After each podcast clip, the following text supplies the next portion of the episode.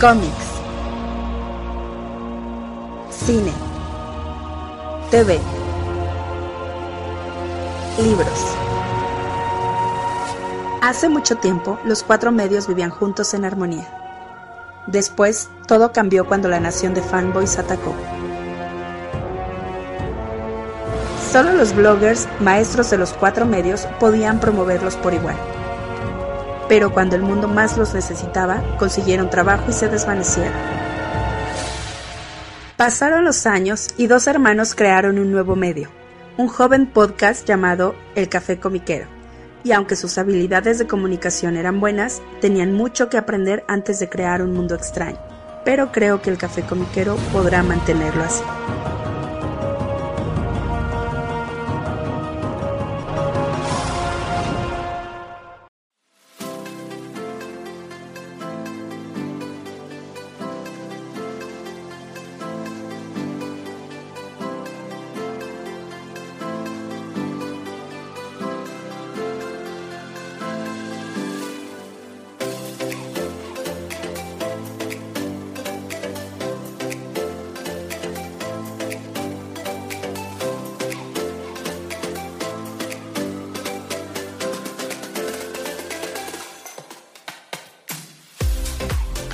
¿Cómo están todos? Bienvenidos al nuevo episodio del Café Comiquero. Les saluda como cada semana su amigo Carmix. Y su amigo Rul, la mutarrata del espacio. Ahora sí, mutarrata espacial. Del yermo espacial. Sí, El yermo espacial. sí, porque eso se va a poner bien chido al rato, la verdad. Traemos una súper este, reseña, súper recomendación de, de- de cómic que, que descubrió mi hermano y este y bueno, estuvo por ahí nominada a Leisner. Ya platicaremos de eso al rato, pero este, les va a gustar. Yo creo que estoy seguro que les va a gustar. Por lo pronto les recordamos, este es el Café Comiquero. Nos pueden escuchar cada semana a través de eh, Spotify, iTunes, iBox, Google Podcast y próximamente a través de otro servicio que todavía no les podemos decir, pero probablemente ahí vamos a estar. Y también a través de YouTube para su mayor conveniencia. Ahí nos pueden encontrar también. Eh, y también nos pueden seguir en redes sociales, Facebook, Twitter Instagram como El Café Comiquero. Ahí nos encuentran. Y pues carnal, tenemos este, nueva semanita. Eh, justo hoy que estamos grabando este programa, eh, pues ya eh, creo que en un ratito deben empezar los paneles de la famosa DC Fandom. Eh, pero como ustedes saben, pues bueno, hacemos el programa, así que pues eh, en- este momento no, este programa no creo que platiquemos mucho de eso. Este, yo creo que para el siguiente programa estaremos platicando sobre cositas que pasaron en el DC Fandom. Este, más allá de los temas de películas y eso que pues ya sabemos que a todo el mundo le interesan y gustan, pero pues ya estaremos sacando notitas de eso la siguiente semana, ¿no, carnal? Sí, sí, hasta la siguiente semana. Y aparte con eso de que se dividió en dos, pues bueno, pues da- da, eh, le da más chance al, a, pues, a- a los medios ñoños ahí de ponernos al corriente. Exacto, pero aún así hay, hubo notitas ñoñas esta semana, hubo, hubo cositas que comentar interesantes. Eh, me gustaría empezar, canal, con eh, algo que sé que a mucha gente del, que escucha café le gusta, que es eh, las listas, las listas de los más vendidos, de los este, mejores rankeados, este, de diferentes eh, eh, em, or- organismos que van como que rankeando las, las ventas de cómics. Eh, salió por aquí este, que es el top 20 de novelas gráficas, publicado en el portal ICB2, que se basa en datos del sistema Comic Hub. Que algo que me gusta mucho de esta, de esta lista es que se basa en ventas, fíjate, este, ya, eh, ya al público, o sea, ya al, a la persona, al consumidor, no nada más a lo que este, a, lo que se, a lo que se vende al retailer, que eso está padre, o sea, la verdad es que eso eh, creo que es una, es una lista interesante. Eh, es un muestreo, evidentemente, no, este, es un muestreo de 3.000 tiendas en Estados Unidos y en, y en el mundo, que eso está interesante también. Entonces, eh, es un buen, desde mi punto de vista, un buen muestreo en general de cómo está el panorama de, de las ventas de cómic, especialmente en recopilatorios. Eh, si bien no aplica, no es, no es igual para todas, creo que es un muy buen indicador, ¿no, carnal? Sí. Ah, no, no, como comen- comen- comentario, el, asunto ese eh, de las ventas al público. eh, cuando ustedes este, quieran buscar información de- de productos que tengan que pasar primero por un retailer y después al público, eh, digo, es, es como que el, eh, pues, la, la recomendación de alguien que le tocó pues aprenderse a la mala, ¿no? Eh, busquen la, cuando, cuando, lo busquen en inglés, porque normalmente la información de ese tipo de cosas está en inglés. Busquen que el término que están utilizando para esa información es el sell through, o sea, el, la, la, venta uh, que ya pasó por el retailer. Sell through es eh, el término que siempre deben buscar si se dedican a este tipo de cosas, ¿eh, chamacos? Así que, pues ahí, consejo gratis, porque a mí me me tocó unos retrasos en mi tesis por eso, pero bueno, en fin. Muy buen consejo, carnal. Sell true sería el, este, el concepto que te puede dar el, dato más preciso, ¿no? Cuando ya quieres este, la venta al público. Exactamente. Bien, carnal. Pues mira, eh, de estos títulos, primer lugar, y, me llamó la atención, y creo que sería interesante echarle un ojo a este, es eh, Firepower de, Kirkman de Robert Kirkman y Chris Samney eh, que se, titula el primer volumen Preludio, con un precio de 9.99, es precio introductorio de Image Comics, ya ves que normalmente Image trae esa política, ¿no? Es su primer, su primer este volumen de cada serie, lo sacan con, con un precio introductorio. Me han recomendado mucho esa serie, carnal. Sí, eh, medio mundo, ¿eh? O sea, por alguna, bueno, supongo que por, no por alguna razón, supongo que porque está bueno el cómic, eh, mucha gente lo está recomendando. Este, igual valdría la pena luego echarle un, ojito, ¿no? Sí, sí, sí, sin duda. En el segundo puesto está Pulp, es un hardcover de, Image Comics también. Ese está en 16.99, por cierto. Eh, hay muchos títulos que están eh, con, con, precios preferenciales y la, mayor, la mayor parte, o sea, de, los primeros 10, chécate eso, la mayoría son de Image Comics, la verdad. el tercer lugar también es de Image Comics con un título muy reciente también de eh, Scott Snyder, que es eh, Undiscovered Country, que es una historia donde básicamente Estados Unidos está cerrado, no, aparece ni siquiera en el mapa. O sea, hay, eh, dicen que está bastante interesante la historia también, entonces ese es el primer, el primer volumen, también en precio introductorio de 9.99. Y a partir de ahí ya empiezan a variar algunos volúmenes más. En el cuarto, por, primer, por primera vez en la lista, está DC Comics con Doomsday Clock, la famosa historia esta donde... Doomsday Clock parte 2, por cierto, eh, la historia donde básicamente cruzaron el universo de, DC Comics con Watchmen. Bastante controversial la historia y carito, carito del condenado tomo, 25 del águila, calva, carnal. ah, sí está muy bien, muchas gracias. Sí, exacto. Ah, ahí me espero al, al, PP o a ver, o, mejor no, gracias, no sé. Aquí en México... O, está bien. Aquí en México lo está publicando Smash, por cierto, ya, ya publicó creo que los dos volúmenes carito también, como en casi 500 pesos, una cosa así por tomo, entonces, eh, no lo sé, Rick, pero pues bueno, a quien sea fan, pues tense, ¿no? Sí, claro, claro. No es para, eh, no todos los cómics son para todos, pero hay cómics para todos, ¿no? Exactamente. Eh, en el quinto puesto y apoyadísimo por este, eso sí, por la por la adaptación en, en streaming que sacaron hace poquito en Netflix es The Old Guard, eh, una película está realizada por Charlize Theron y que originalmente era un cómic. Entonces el primer volumen de The Old Guard eh, está, lo reimprimieron, ya estaba fuera de print, es lo que entiendo. Lo reimprimieron este, por parte de Image Comics, entonces eh, pues ahí, ahí sí se ve, fíjate curiosamente, ahí sí se ve una sinergia entre sale una adaptación en cómic y hay un, una adaptación, perdón, en cine o en streaming o en, televisión. Y y sí, sí, hay un boost de ventas. Cosa que también ha pasado, por ejemplo, con Umbrella Academy eh, en, su momento, o pasó también con este eh, con The Boys. Entonces, pues, como que eh, tal vez en superhéroes no se da tanto, pero como que en otro tipo de adaptaciones sí les funciona mejor, creo, ¿eh? hay, un, hay un par de explicaciones. No sé si sean totalmente. Um, o sea, sé que son ciertas, pero no sé qué tan precisas sean.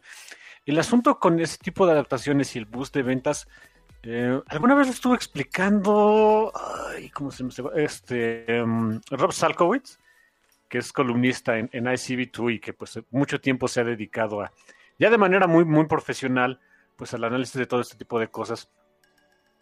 Y bueno, o sea, él comentaba, eh, y es un comentario que, bueno, o sea, sí, sí, le puso en una de sus columnas, eh, pero sí les dijo, o sea, es lo que yo noté, no es como que hice un estudio para esto, si así fuera, estaría cobrando chill, tranquilos, pero, pero se me hace una, una buena hipótesis, vaya. Eh, ese tipo de, de, cómics, de productos, estilo All Guard, estilo Umbrella Academy, etcétera,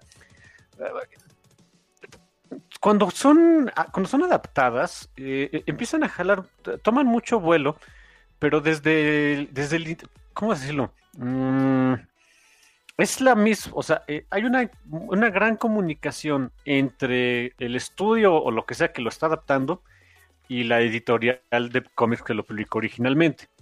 Y se hacen, eh, o sea, él le tocó saber de buena, de buena fuente que en el caso, eh, precisamente salió ahorita, que fue lo de, de, Olgard, por cierto, que cuando se hizo la adaptación de Umbrella Academy, pues que digo, como es Gerard Way, y él, eh, Gerard Way tiene, o sea, aparte de que es músico, aparte de que es buen escritor, y por lo que vemos es buen empresario, o sea, tiene, tiene esa, pues esa visión de, oye, o sea, me, interesa que esto jale bien, o sea, la serie de, de, de, Netflix, pero pues también quiero que a mi cómic le vaya bien. Entonces, él empezó, eh, según Rob Sakowitz, Gerard Way empezó a moverse en, como tiene acceso a esos círculos, a todos esos círculos, para hacer como que una como que campañas eh, al respecto de, la serie eh, en todos lados, o sea, por un eh, tanto en, Dark Horse, que era quien, sí, no era quien publicaba originalmente Umbrella Academy,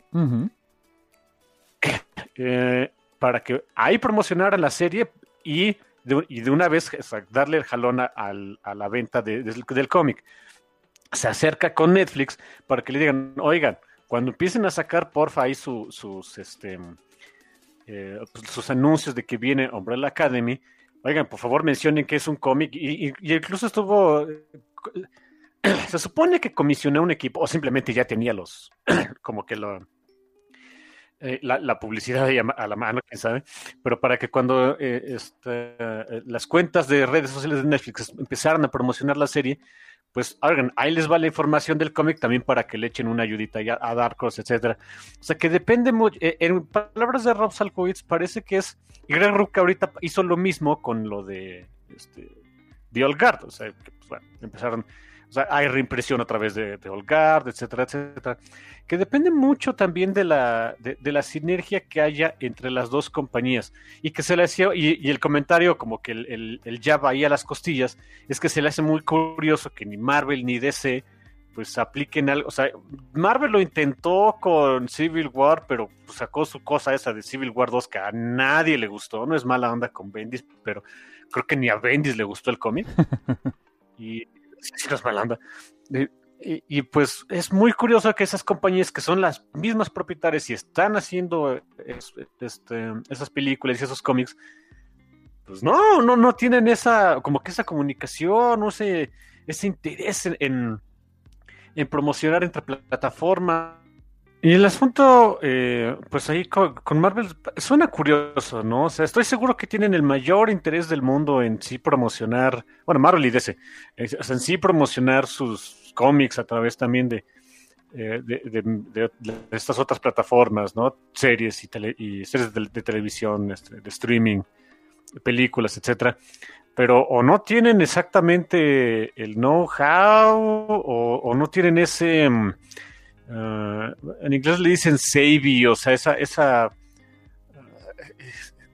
como que habilidad para, para, para que el, mensaje le llegue a la gente. No sé, es un asunto bastante curioso al respecto de, las diferencias que existen ahí entre eh, pues los intentos de distintas compañías para, sobre todo de, de pues son editoriales de cómics, para volver a vender cómics a través de, de, otro, o sea, de, alguna adaptación o algo así. No sé, es un artículo curioso, este, pues vale la pena por ahí echarle un ojito a lo que de repente dice el señor Salkowitz. No siempre estoy de acuerdo con él, pero pues ese, punto se me hizo interesante. Sí, a mí lo, ¿sabes qué sería lo preocupante? Que las editoriales de plano dijeran, pues no me interesa, ¿no? O sea, que Marvel sí dijeran, pues, ah, pues chido, pero no me interesa hacerlo, ¿no? Eso sería lo más preocupante. Sí, Sí, qué bueno. Eh, yo creo, por eso te digo que estoy seguro que tiene mayor interés, por algo que ahorita platicamos, pero bueno, terminemos de ver la lista primero.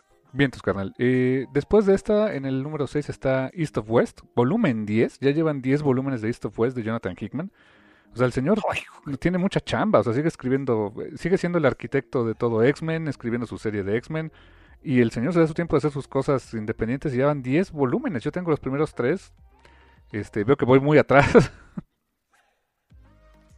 yo había comprado el 1 hace mucho tiempo. Y, ok, no, pues ya. también me quedé muy, muy atrás.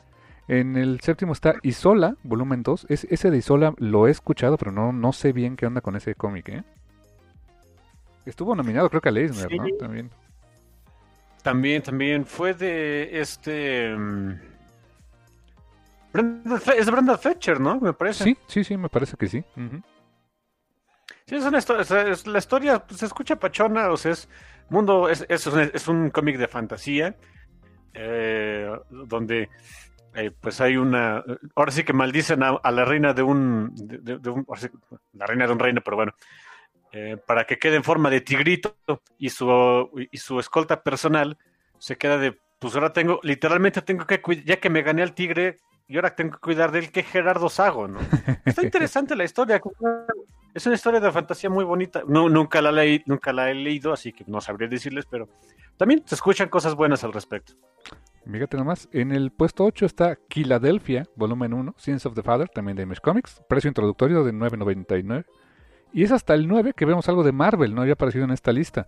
Y es, eh, curiosamente, recomendación del Café Comiquero, por cierto, Marauders de Jerry Dugan, volumen 1. ¡Ja! ¿Cómo crees? Sí, desde lo más vendido de Marvel. No es que me sorprenda de, de- de porque esté feo el cómic o algo, sino yo, eh, hasta donde tengo entendido, Marauders como que no es, eh, o sea, le, le gusta a la gente, pero no es la punta de lanza de lo que está vendiendo X-Men. Según, o, sea, o por lo menos es lo que nos hace creer Marvel, ya no estamos seguros de nada. Este, sus títulos eh, que, que le representan más eh, pues, comentarios y ventitas y cosas allá, o sea, de, de todo lo que está haciendo Hickman con X-Men es precisamente X-Men. Y este, um, ay, ¿cuál es esta otra? Se me está yendo. X-Force, no. Ah, no, no, no. La otra. Ex- Ay, Excalibur, X-Factor. Ah, no, X-Factor apenas va a salir, ¿no? Ya salió el primer número. Ah. Eh, eh, eh, que le fue bastante bien, por cierto, eh, ya hasta va a haber segunda reimpresión. Em, no me acuerdo, pero bueno, que era X-Men y otro, pero no era Marauders. O sea, por eso ahorita que lo vi, ah, pues está raro el asunto, ¿no? Eh, Curioso, pero fíjate que, onda. Y recomendación de Café Comiquero, por cierto, ¿no? Eh, y también después está eh, en el puesto 10 DC Comics con Dark Knight's Metal. Por, obviamente, por este ahorita que está saliendo su secuela de Dark Knight's Death Metal. O este la pachequez de este Scott Snyder. En fin, hay quien es fan, pues está bien chido. Eh, en el puesto 11, eh, uno que platicamos hace- un par de semanas, creo, carnal, en otra lista, que aquí aparece ya en un, en un, eh, en un puesto mucho menor, pero esto es porque también la otra lista que hablábamos es de Bookscan, o sea, es mucho más grande, va dirigida a, pues a librerías, y aquí esto es tienda de cómics. En tienda de cómics, fíjate, este que es el primer puesto de Bookscan no le va tan bien, no tan mal, pero no tan bien, que es Adventure Zone, volumen 3 de First Second, que platicábamos que era basado en un podcast de juegos de rol. Entonces, eh, ¿cómo tiene su mercado cada quien, no? Sí, eh, eso sí está muy interesante para que veamos qui- quién vende qué en dónde. Sí. También recordarás que en Bookscan, en ese reporte, se mencionaba mucho eh, el manga, que, que el manga pues vende un chorro, y es hasta el puesto 12 de esta lista, de- eh, que es de, de- de Comics Hub, que es- está My Hero Academia, volumen 24 de Viz Media. Es el único tomo de manga que está en esta lista, fíjate. Mm, bastante curioso también. ¿eh? Sí. Después está eh, The Walking Dead. eh, se llama The Walking Dead Alien. Es un hardcover de Image Comics. Esa, estoy casi seguro que ese de The Walking Dead Alien también eh, o se distribuye o se hizo en Panel Syndicate. Estoy casi seguro que se hizo ahí. Y ahora entiendo que la versión en print sí la está publicando Image Comics y sí, sí está a la venta. Pero la, creo que la pueden comprar en Panel Syndicate. Ahorita estoy checando aquí rapidísimo el dato. Eh, sí, Walk- The Walking Dead y Alien. Y paguen lo que ustedes quieran en digital. Ahí lo pueden encontrar en Panel Syndicate. Ok, neat. Pero sí, la versión impresa está en este está en esta lista y la publica Image Comics, evidentemente. Eh, y después está Excalibur de Tiny Howard. ¿Será ese el que estabas pensando, carnal? Tal vez, tal vez sí, porque le- le- ah, yo creo que sí. El, el asunto con ese cómic de, de Excalibur. Bueno, por cierto, regresando un poquito al punto anterior que mencionabas de Panel Syndicate. eh, oye, ¿sabes que los que en Panel Syndicate puedes pagar cero y llevarte el cómic? Sí, está bien chistoso y a little unfair, pero sí se puede. O sea, nada más para que tengan en consideración de que incluso un producto que está gratuito en digital se está vendiendo bien en tiendas de cómics. No hay, o sea, ya, ya Stepan Sejic lo había demostrado, pero ahorita creo que queda todavía más, de que no hay ningún detrimento en primero ofrecer tu condenado cómic gratis de alguna manera en, en plataformas digitales y después, si tiene, o sea, si es muy aceptado por la gente, por cualquiera que sea la razón, somos raros, te lo van a comprar en físico, que es algo que honestamente ni es mucho. Pues sí, la verdad, este, digo, con el, en el caso específicamente de Sunstone y las cosas de Stefan Sejic, yo sí estoy siguiendo. Ah, por cierto, lanzó su nuevo cómic esta semana, eh, The Queen and the Woodburn. ¿Ah, Ajá, en la, en la ah. plataforma de Webtoons. Eh, léelo, ¿eh? está, está, está padre, está bonito el primer, el primer número. Eh, está en Webtoons. En Webtoons, sí, y está hecho para Webtoons, o sea, está muy, muy bien este, diseñadas las, las viñetas para eso. Eh, ya tienen Webtoons dos series, está sacando Dead Vigil, y está sacando ahorita ah, The, Queen of the Woodburn. Ay, lo voy a buscar. Bueno, este.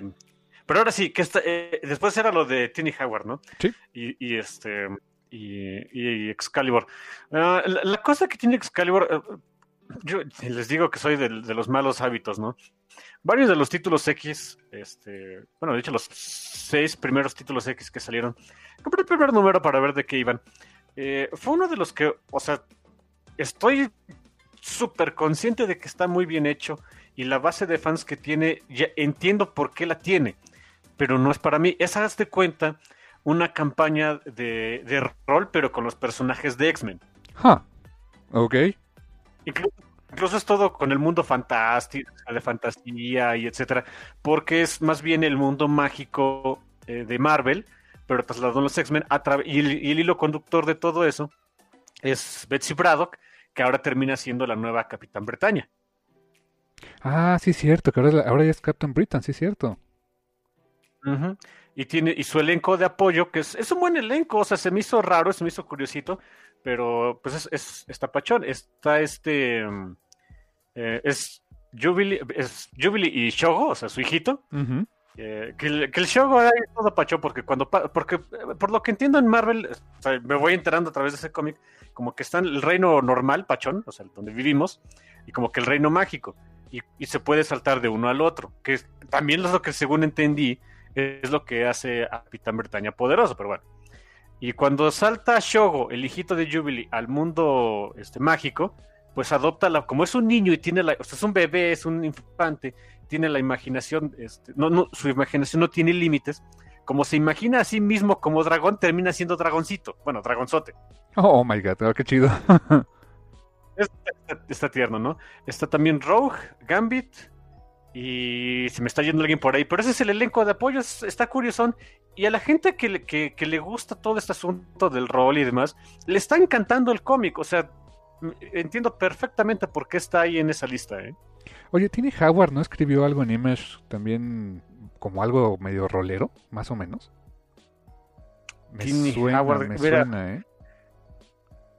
Estoy, o sea, tendría que buscarlo, pero ah, sí, estoy casi seguro que sí. Ella estuvo escribiendo una serie en Marvel que también ya acabó, em, que eh, como que es lo suyo, agarra conceptos de, películas y de cosas que a ella le gustaban para trasladarlo a cómics. Eh, fue una serie que se llamó Strike Force y era agarrar a los personajes de Marvel que, los, que hacían como que eran el, el facsímil de, de, películas de monstruos. Agarró a Blade, el vampiro, agarró a Jessica Drew, Kiss of the, Literal Kiss of the Spider-Woman, agarró a Wiccan, el, pues, el brujo, este, Warlock, la película de Warlock, ah, a Spectrum, ¿cómo no? Este, bueno, esta...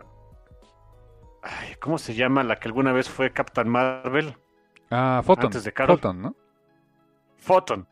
Sí, que es este, que tiene la capacidad como de hacerse fantasmita, cualquier película de fantasma, la que ustedes gusten.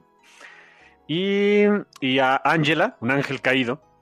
Angela. Ah, y, y, a... Angela, Angela. La, y, a este Damon. Angela, sí, Angela, de, Neil Gaiman. Aunque no le guste. Y a Damon Hellstrom, el hijo del demonio, pues a ponerse en, en aventuras este, paranormales, ¿no? Eh, fue una serie cortita, fueron nada más nueve números. pero pues, también, o sea, eh, como que es lo, es lo suyo de, este, de la señorita Howard, de agarrar los conceptos que pues, le gustaban de chamaca y ah, hacer cómics de esto, a ver qué sale, ¿no? Ok. Interesante. Mira, a lo mejor no soy tan rolero igual que tú, pero como dices tú, pues no, no, no es lo nuestro. Pero me estaría interesando. Soy padre la idea. La de, Excal la de Excalibur también. sí. Excalibur. Sí, pues échale un ojito. E, el, eh, o sea, también tiene el, atractivo de que no me acuerdo quién hace el, arte, pero pues, es, muy estético, está muy bonito. Ok, nice. Ah, y sale, y sale el señor Apocalypse. Y ahí se pone su nuevo nombre, que ya no se llama Apocalypse. Un carácter de, de Krakoa, nada más es, es, su nombre. Y yo, pues como no sé cómo se pronuncia eso, de cariño le digo Apo. Oye, es como Prince, ¿no? Este, el mutante antes conocido como Apocalypse, ¿no? Y creo que alguien le hace esa broma, ¿eh? Es demasiado buena para no hacerla, la verdad. Y fíjate, en el puesto 15, ah. también Marvel Comics, pero de sus franquicias, Star Wars Rise of Kylo Ren, por alguna esotérica razón, pero en fin.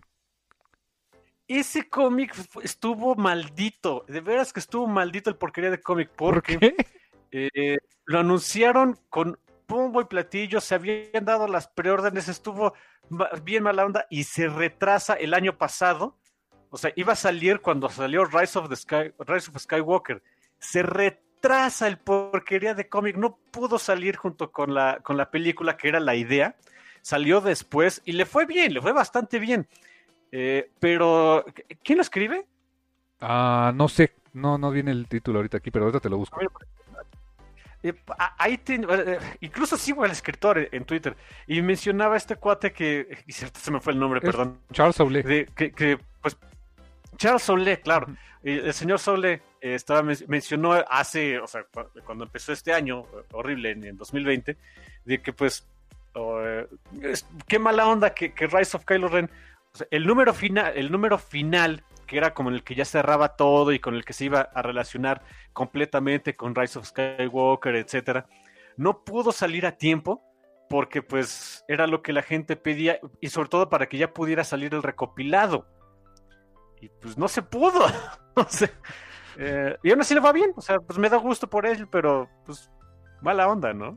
Mira, ojalá le pase eso a los New Mutants, porque me, me recordó mucho ese asunto.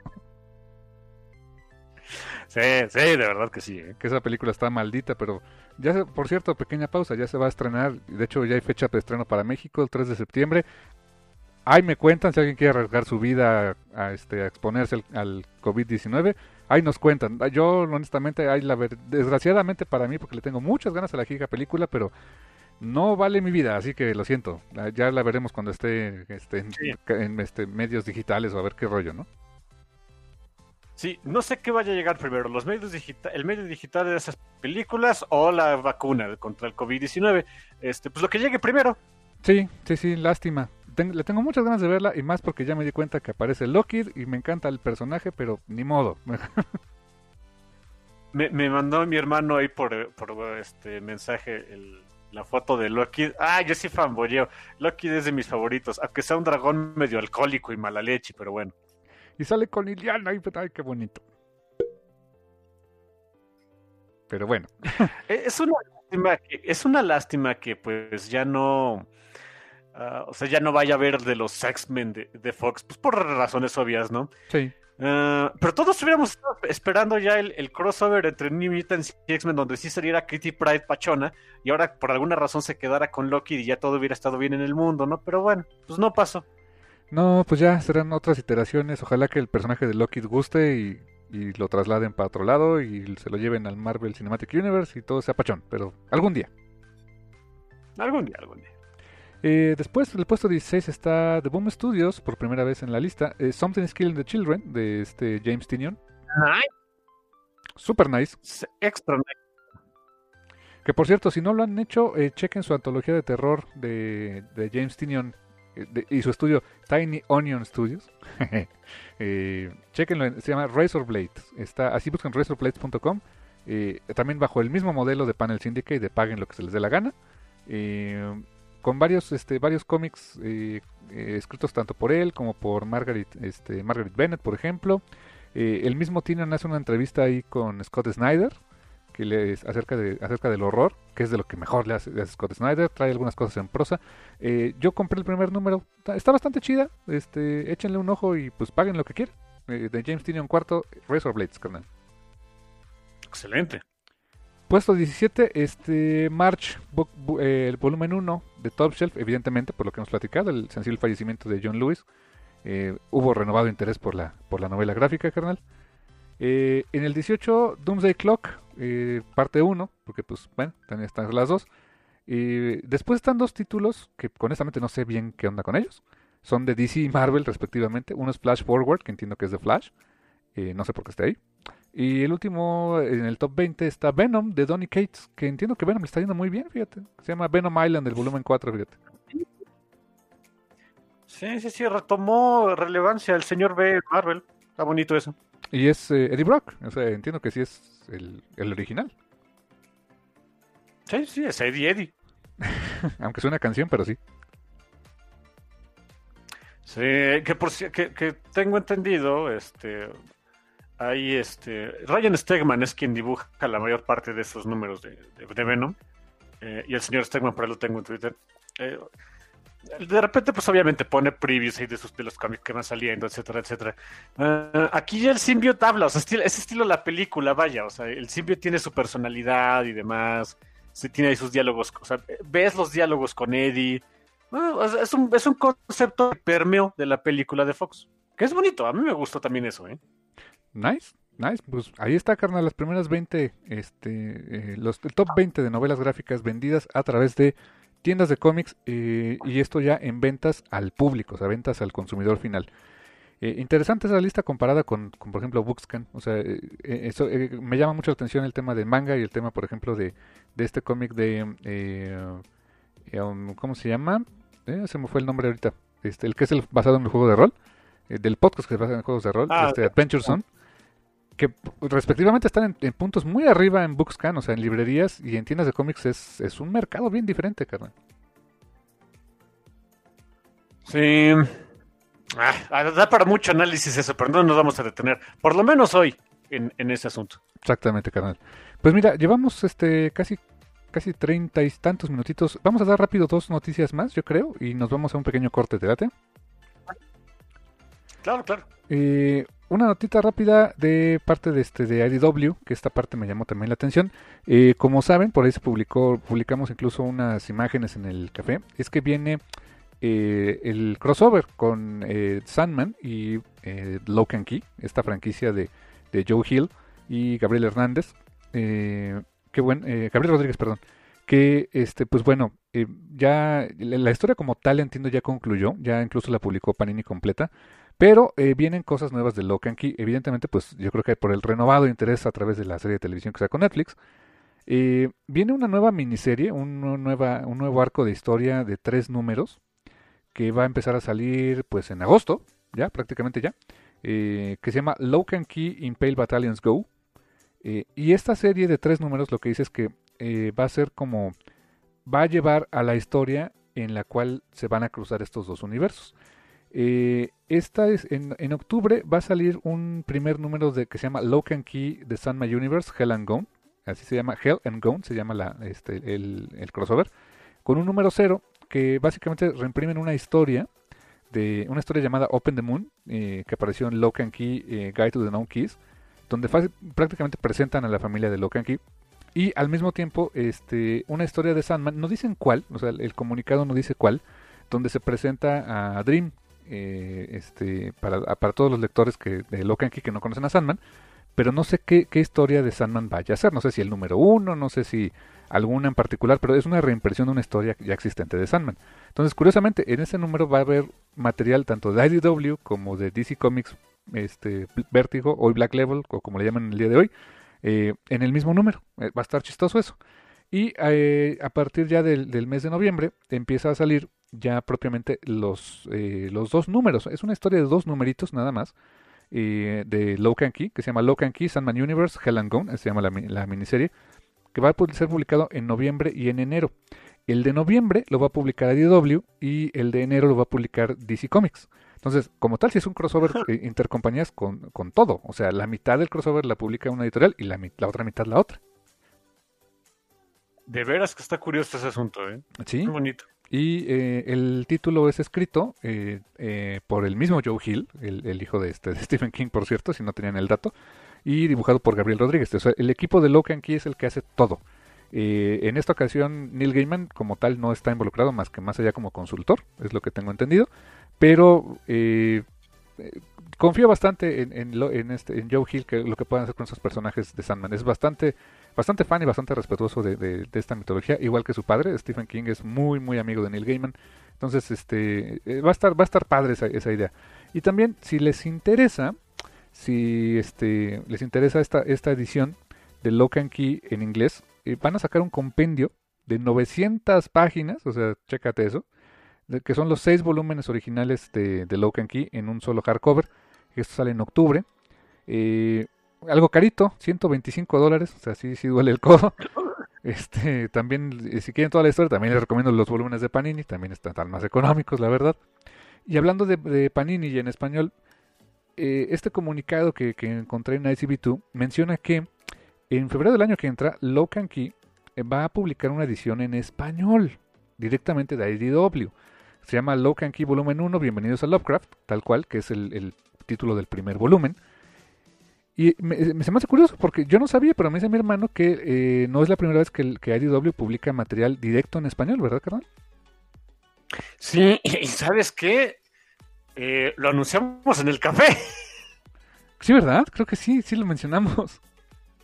Sí, sí, sí, este, de que iban a venir algunos cómics, en particular eran tres nada más, que iban a salir en, en una versión en español, directo de- en español de IDW, pero, pero para el mercado que habla español en Estados Unidos. Estos tres cómics fueron este, They Called Us Enemy de George Takei, o sea, y bueno, titulado en español nos llamaron enemigo.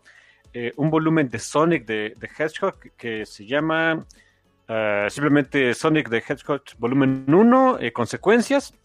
Y otro cómic, es un cómic para niños que se llama, bueno, en inglés es Red Panda y Moonbear, que le pusieron bien este, originales, eh, Panda Roja y Oso Lunar. Eh, y, y era una en fin, es- esa era la iniciativa para, eh, para IDW de que para sacar cosas en español. Creímos, salieron estos cómics y pues yo creí que ya no iba a fructificar, a, a- a fructificar al grado de que se me había olvidado por completo. Y ya vimos que no. Si le van a seguir. Sí, le van a seguir y con un título clave, o sea, con un título que ahorita está eh, eh, en, en buen momento por la serie de Netflix, por el crossover con Sandman, porque trae una nueva historia. eh, entonces, pues, eh, curiosamente va a salir este volumen en español.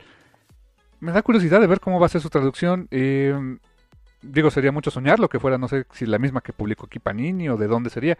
Eh, en algún momento, hace ya varios años, eh, Image Comics hizo algo similar con The Walking Dead, que publicaron su propia versión del primero y creo que hasta el segundo volumen de The Walking Dead en español, publicada directa por Image Comics. Y esa sí te puedo asegurar, porque tengo los pelos de la burra en la mano, que esa traducción fue la traducción de Camite. La que publicó aquí Camite en español, eh, este, esa misma se la dieron a, a Image Comics y ellos publicaron su versión en español para el mercado americano. Ah, ok. Así que, pues, a ver, estaría interesante. For Shits and Giggles me gustaría conseguirla y compararla con la de aquí de, de Panini y la de Bruguera, porque también ya, ya sería como la tercera versión en español que conozco. A ver qué onda. Qué raro. Sí, está raro, pero bueno. Así es, carnal. Y pues una última notita que me gustaría dar, este, una- un aviso ahí interesante.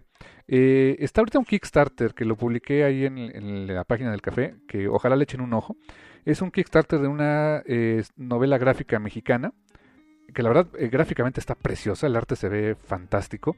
Es una novela que se llama Aztlán, donde básicamente eh, se trata de una épica, una historia épica eh, desarrollada en la época prehispánica, con una onda así, este, pues quiere ser una, una serie muy al estilo Lord of the Rings, Game of Thrones, cosas así, con- donde hay magia y todo este rollo, pero situada en, este, en la época prehispánica de nuestro país. Se se ve interesante, no la he leído, evidentemente, no la he leído. Sé que ya hubo una primera edición la cual se agotó, se presentó en el 2017 en diferentes foros, también este, fueron a ferias del libro, etcétera. Eh, yo no la leí, no la conseguí en su momento, estaba un poquito costosa.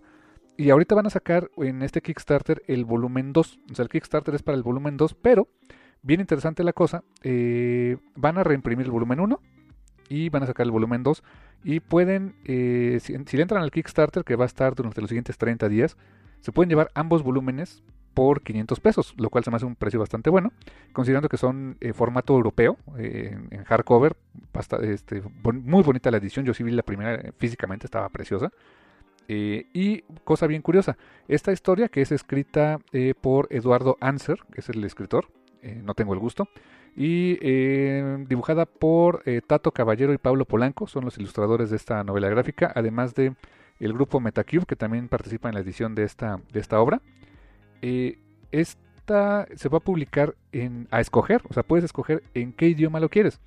El primer volumen se va a reimprimir en, en, español, evidentemente, en inglés, en francés y en náhuatl. Es una rareza, honestamente, pero es la primera vez que que una novela gráfica de este calibre se lleva este, a, su idioma original, en náhuatl.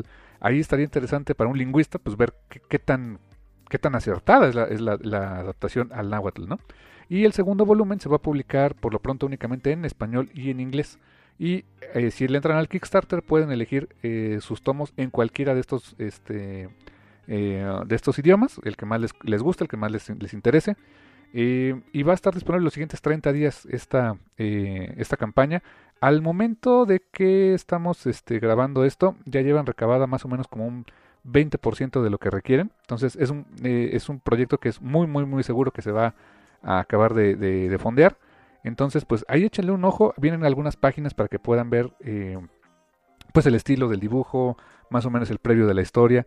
me interesó bastante, se me hizo si bien podría medio entrar en la onda del Azteca volador, pero no tanto. Es más como, o sea, no es como que un Caballeros del Zodíaco con aztecas, ¿no? Es más bien eh, básicamente una historia así desarrollada en la época prehispánica, pero eh, dentro de, ese contexto con cierto, cierta magia que le pueden meter.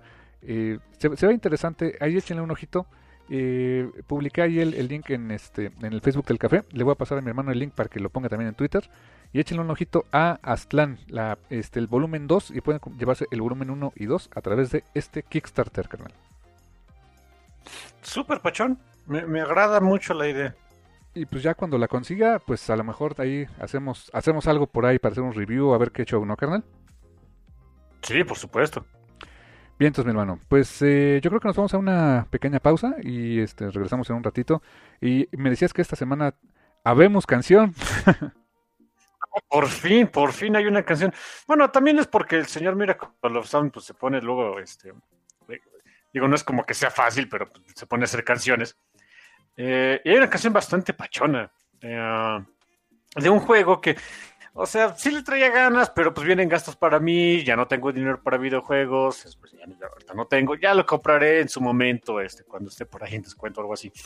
Eh, es un juego que se llama Ghost of Tsushima, que es de cuenta, es, um, es Batman en el Japón feudal, algo así. Ok. Eh, muy pachón el juego, es, un juego estilo, o sea, de, ambiente libre, de, de, casi estilo sandbox, eh, y controlas pues, a un samurái que está buscando liberar este, su isla de una invasión mongola. Eh, el, juego está precioso, o sea, tiene. Eh, es, gráficamente es muy bonito. Este, tengo entendido que hubo una gran cantidad de, historiadores que proporcionaron ayuda al estudio, que no sé, no me acuerdo ni qué estudio es quien hizo el, juego, pero bueno, que, está, que está bastante agradable. Pero la canción se llama When Honor Dies y it's fucking late, es, este metal para Ronin, ¿eh? ok, qué chido. Sí, ya había sacado una también de metal para Ronin una vez con un chamisén y todo el mundo. ¿Te acuerdas que también la pusimos? Que estaba muy buena esa canción. ¿Cómo se llamaba? Ah, ah eh, eh, la, canción no me acuerdo exactamente, pero la, canción, este, Shadow, este, la canción se llama Rebirth, ya me acordé. Y el juego es Second, Shadows Die Twice, del mismo estudio que hace los juegos de este, Demon Souls y, este, ¿cómo se llama? Eh, bueno, todos esos juegos super imposibles que, han salido. Este. Es el mismo estudio, está, está esos, juegos, para que vean si no, no, no son lo mío, pero, la canción estaba pachona. Esta está bastante buena, es, es este eh, metal épico para el Damjo o algo así, no sé. ok, nice. Pues bueno, preséntala nuevamente, carnal. Esto es este, When Honor Dies, The Miracle of Sound, del buen Gavin Dunn en el Café Comiquero y regresamos en un ratitito.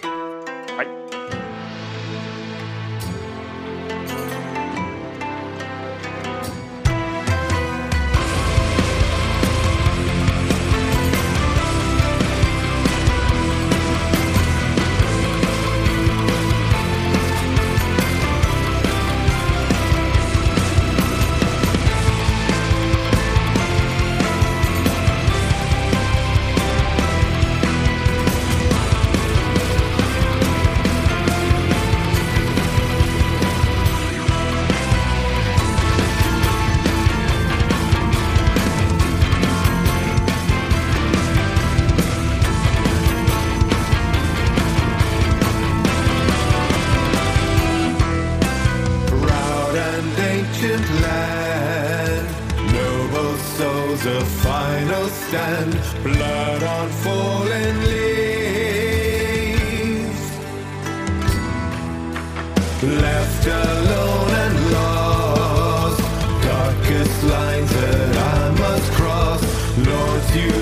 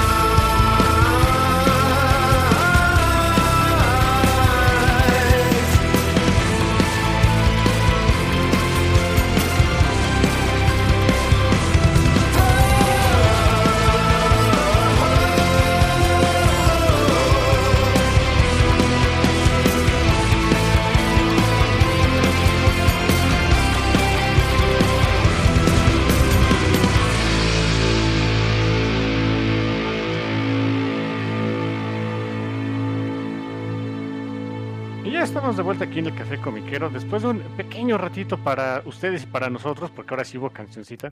Estuvo pachoncita. Muchas gracias a Gavin Doom por hacer tu música este, DRM free. Creo que si no, no tenemos nada para poner en el Café Santo Dios. A menos que haya por ahí otros artistas que no conocemos y que también su música sea DRM free. Pero bueno, y bueno, este. El mensaje extra del Café Comiquero, apoyen a sus artistas este, independientes, chamacos. Sí, exacto. Apóyenlos este, cuando saquen sus canciones en las diferentes plataformas, en Bandcamp, en iTunes, etcétera. Cómprenle sus rolas, está chido. Este, y muy buena canción, ¿eh? Ya la escuché y, ah, sí, me gustó. Está, muy, muy buena. Metal para Damio. es, es, es, es buena canción. Para, para romper la monotonía un poquito. Exacto, carnal.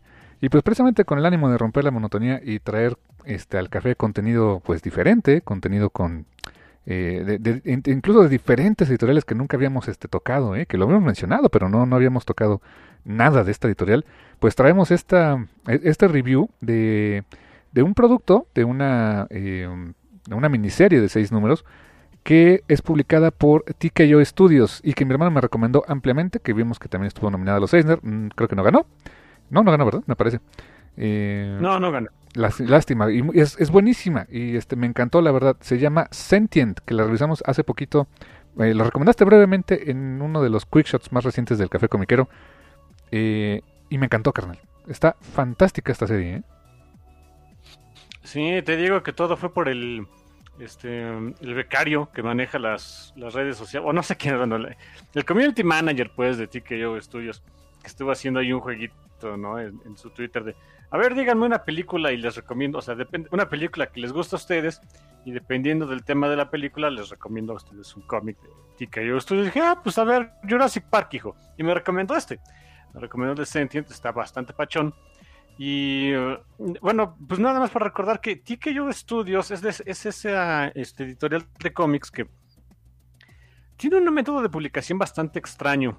Eh, por un lado, o sea, que ellos quisieron, para variar, para variar, ¿no? Saltarse la parte de Diamond en la mayor parte, o sea, en, lo, eh, siempre cuando les fuera posible, o sea, no, no como que no mandarle copias ahí de, sus productos a Diamond Distribution, pero no tener que depender completamente de ellos. Y lo que hicieron es lo siguiente, es un modelo bastante curiosito. Una vez que sale el cómic, para empezar sale de fregadazos. Sale esto, este eh, es, bueno, en este caso, Sentient fueron seis números. seis numeritos. Seis numeritos. Y, o sea, salen de un fregadazo. Y los puedo, o sea, obviamente los pueden comprar en Comixology, eh, lo cual les voy a recomendar bastante porque la otra forma de tenerlos y en físico es bastante cara y, y en algunos, o sea, si no viven en Estados Unidos es un tanto impráctica. La forma de conseguirlos es la siguiente: se meten ustedes a la bonita página de TKO Studios, que es muy, o sea, me gustó el diseño de la página porque de veras te dice, compra aquí, hijo de tu madre, ¿no? Sí, en todo momento te llevan a, que compres. Sí, pues es que si no son mensos. Y la forma en la que lo puedes comprar son dos. O sea, inmediatamente puedes comprar el TP, el recopilado, por lo cual dices, oh, ok, qué pachón. Pero también si por cualquier razón que sea que yo no podría entender, puedes hacer lo siguiente, puedes comprar los números individuales, te, los mandan tu numerito suelto, tu, tu, grapita, tu floppy, como le decimos, y te lo mandan en una en un en un estuche, un estuche de cartoncito que pues he visto las imágenes de la de, tanto de Sentient como de otras series que tienen por ahí en su página, etcétera. Sí, se ven muy bonitos, pero pues como que no. Lo malo es que es, eh, el más barato es comprarlo evidentemente digital, le sigue el TP que está normalmente en 15, 16 dólares. Y después le sigue comprar tu, tu, estuchito con los números individuales. Ya así el, fregadazo, el fregadazo te sale como en 24 dólares, más envíos si vives en algún lado que no es Estados Unidos. Así que sí está muy canijo. Sí, sí, sí está canijo comprarlos así. Eh, fíjate, lo que sí me di cuenta, por lo menos en este título, no sé si todos, pero fíjate que estos los encontré, o sea, también existe la, opción de comprarlos en, en Amazon, en amazon.com.mx, o sea, versión México. Eh, importados desde luego, este, y sí, aún así son caros. El TPB está en 399, o sea, casi 400 pesos. El TPB con seis números y el, suelto en los estuches. Dije, pensé, pensé que no lo iban a tener eh, este, disponible, pero resultó que sí. Eh, lo tienen en 600 y tantos pesos. O sea, eh, obviamente, pues envío sin costos y tienen membresía Prime y todo ese rollo pero aún así es más caro. La ventaja también es que se puede comprar en el... Si no tienen Comixology, lo pueden comprar en el Kindle, en el Kindle versión México, o sea, sin problema. Y está muy barato, está como en 200 pesos. Y ahí lo pueden encontrar fácil, ¿eh? Ah, bueno, ahí les va la recomendación. O sea, todos, todos los cómics que pueden encontrar en Comixology los pueden encontrar en Kindle. Ah, súper bueno. Paguen en pesos y lo pueden leer y, si tienen, descargan la aplicación de Comixology y, lo, y automáticamente, o sea, siempre, y cuando linkeen su cuenta, automáticamente les pasa lo que compran en Kindle a la biblioteca de Comixology y ahí lo, lo pueden leer.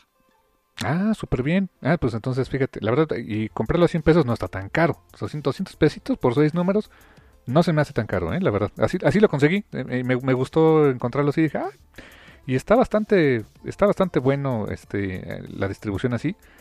Y el cómic en sí, carnal, wow, wow. Eh, eh, eh, pachón, ¿no? Súper pachón. Um, escrito por, aquí van los créditos completos, este, escrito por Jeff Lemire, Lemire, I don't know, el Jeff. siempre me cuesta trabajo. Yo en mi cabeza siempre le puse Jeff Lemire. Pues es que es, como es la I latina, o sea, es la forma de escribir el apellido es L-E-M y latina RE, o sea, y en inglés normalmente ese tipo de pronunciación pues, tiende a serle Mayer, o, pero no sabemos, porque de repente, eh, o sea, si hubiera, si, hubiera por ahí una, una Y, entonces sería Lemir, supongo, pero ya no sé, así que pues el Jeff. Sí, algún día me gustaría preguntarle, señor, ¿cómo se pronuncia su apellido? ¿no? Pues ya que me diga, ¿no? Exacto. Eh, dibujado por Gabriel Walta. me llama la atención porque es el dibujante de The Vision, del, cómic con, este, escrito por Tom King. Aquí, curiosamente, no utilizó su pues su primer apellido, o su, lo que decía el middle name en Estados Unidos, que es Gabriel Hernández Walta. Quién sabe por qué no utilizó ese nombre, pero pues aquí le puso Gabriel Walta nada más. Eh, colores. Ah, hay una razón ahí, este, hasta donde se. Es ahora sí que es por The Aesthetics, para que no desentonara con el con los créditos que son muy parcos. Ah, ah. Oh, ok. Suele ser. no sé si es el caso con Gabriel Hernández Hualta, pero por ejemplo, con este. Ah, David Lafuente, él, o sea, es español, tiene, este, tiene dos apellidos, David Lafuente, no sé qué rayos. Eh, y alguna vez en su Twitter lo mencionó, de que pues le tocan pues poner los nombres, en, su nombre en los créditos de un cómic pues ya les pasa siempre el nombre este completo, ¿no? Y siempre le dicen, oye, ¿cuál prefieres que quede? Como para que quede bonito y todo este. Quede... Así es como por lo menos lo, lo que estuvo haciendo donde se le decían de que para que quede bonito y centradito en los créditos, pues, pues ponle David La Fuente, ¿no? Y así es como se le ha quedado. Ah, es como si. Es muy probable, es ah. muy probable eh, que este sea el mismo caso para ti que yo estudios y Gabriel Hernández Hualta, ¿no? Probablemente. por ejemplo, en Marvel les valió, ahí sí, Gabriel Hernández Hualta, no hay bronca. Sí, sí, sí. Um, eh, también, bueno, con este eh, rótulos de Steve Wantz, que, que, hizo un buen trabajo. La verdad, me, gustó este. Eh, parcas las letras, pero bien, la verdad. Y un... Hay un. El, trabajo del letrerista se ve por ahí. O sea, en, todos los números se ve bien, por supuesto. Pero en el número 5 y 6, uy, es ahí donde de veras se luce el señor Wans, o donde de veras lo pusieron a chambear como, como mono este, encarcelado, el pobrecito, pero es un excelente trabajo. Ya platicamos al ratito de él. Exactamente, carnal. Eh, portada de Gabriel Walta, eh, el título y el diseño de la, de la portada, o sea, el, título tal cual, diseño gráfico, es de Jared K. Fletcher y el diseño del libro es de Jeff Powell. Esos son los títulos, los eh, créditos completos. Y pues vamos a ir viendo, yo creo que número por número, eh, pero como que a, grandes rasgos, esta historia lo que podríamos decir es que ocurre, eh, es ciencia ficción. Y te puedo decir que, que Jeff Lemire o Jeff Lemire, eh, pues se está convirtiendo fácil en uno de mis escritores favoritos. Casi todo lo último que he leído de, de, Jeff Lemire me ha encantado. O sea, Gideon Falls, ahora este de, Sentient. Um, no sé, o sea, diferentes títulos que he leído de él y en general ninguno me ha decepcionado, ¿eh? Sí, es bueno el señor, ¿eh? Este, tiene como que muy... Mm, ¿Sabes su chamba? Los, truquitos que normalmente utilizan todos los escritores para que jalen este tipo de cositas. Mm, eh, a veces, ¿cómo decirlo? A veces son muy obvias y uno dice, y uno eh, pues, le dice al lector, ah, o sea, te, la, te la adiviné, ¿no? Y con el Jeff de repente este, también a veces es tan obvio que no te das cuenta. Y, hay un par de puntos que quiero tocar eh, de, ese, de cómo trabaja el señor este, Jeff, whatever, eh, e, en, en Senshin con un par de... creo que es en el número, por aquí lo tenía anotado, me lleva, ah, creo que es el número 2 y 3. Bueno, no les puedo decir... Eh, donde sale un fulano extra, ahorita van a ver eso del, del fulano extra, pero bueno, este, se pone pachona ahí les digo, es, es, tan sutil a veces, o sea, es, tan, tan, en la cara que termina siendo sutil. Está, está bueno, ¿eh? La verdad es que sí. Y el arte me gustó mucho. El arte se siente...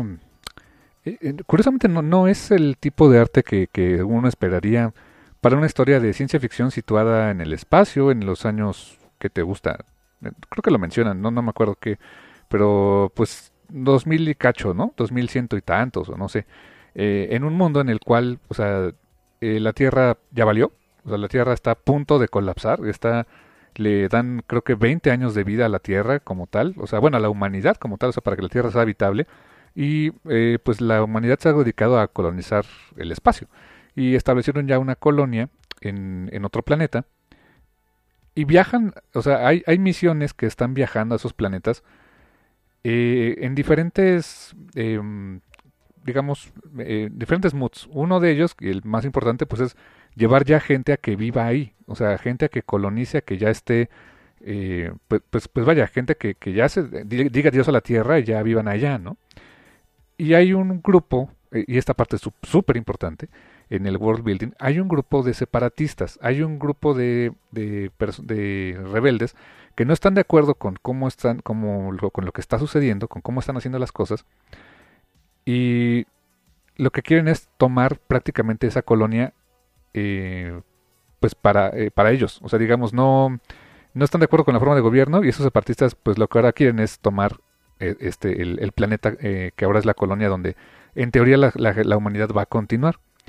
Entonces ahí este, está todo ese setting, está muy interesante porque tienes dos lugares. Tienes un lugar que es la Tierra, que está por valer gorro y está un lugar que podría ser una especie de tierra prometida que es un, eh, eh, la salvación de la humanidad, pero hay un grupo disidente. Ese es el setting en el que te mueves. Y comentaba del arte que se me hace, eh, quizá no, no el arte que, que más hubiera empatado con este tipo de historia, donde probablemente estaríamos pensando en, en, naves que son naves utilitarias. Esa parte me gustó mucho, son naves que se ven muy utilitarias, es tecnología que está pues pensada para funcionar no está pensada para que se vea bonita. De repente hay cosas que sí son como más estéticas, pero las líneas que utiliza Gabriel Hernández Hualta son muy, muy a su estilo, muy al estilo de The Vision, que son más eh, orgánicas, se ven como eh, mm, no tan limpias, no tan pulidas, eh, hasta podría decir como un poco temblorosas de alguna manera, un poco Frank Quietly en ese, en ese sentido, pero aún así no desmerece para nada el arte, carnal.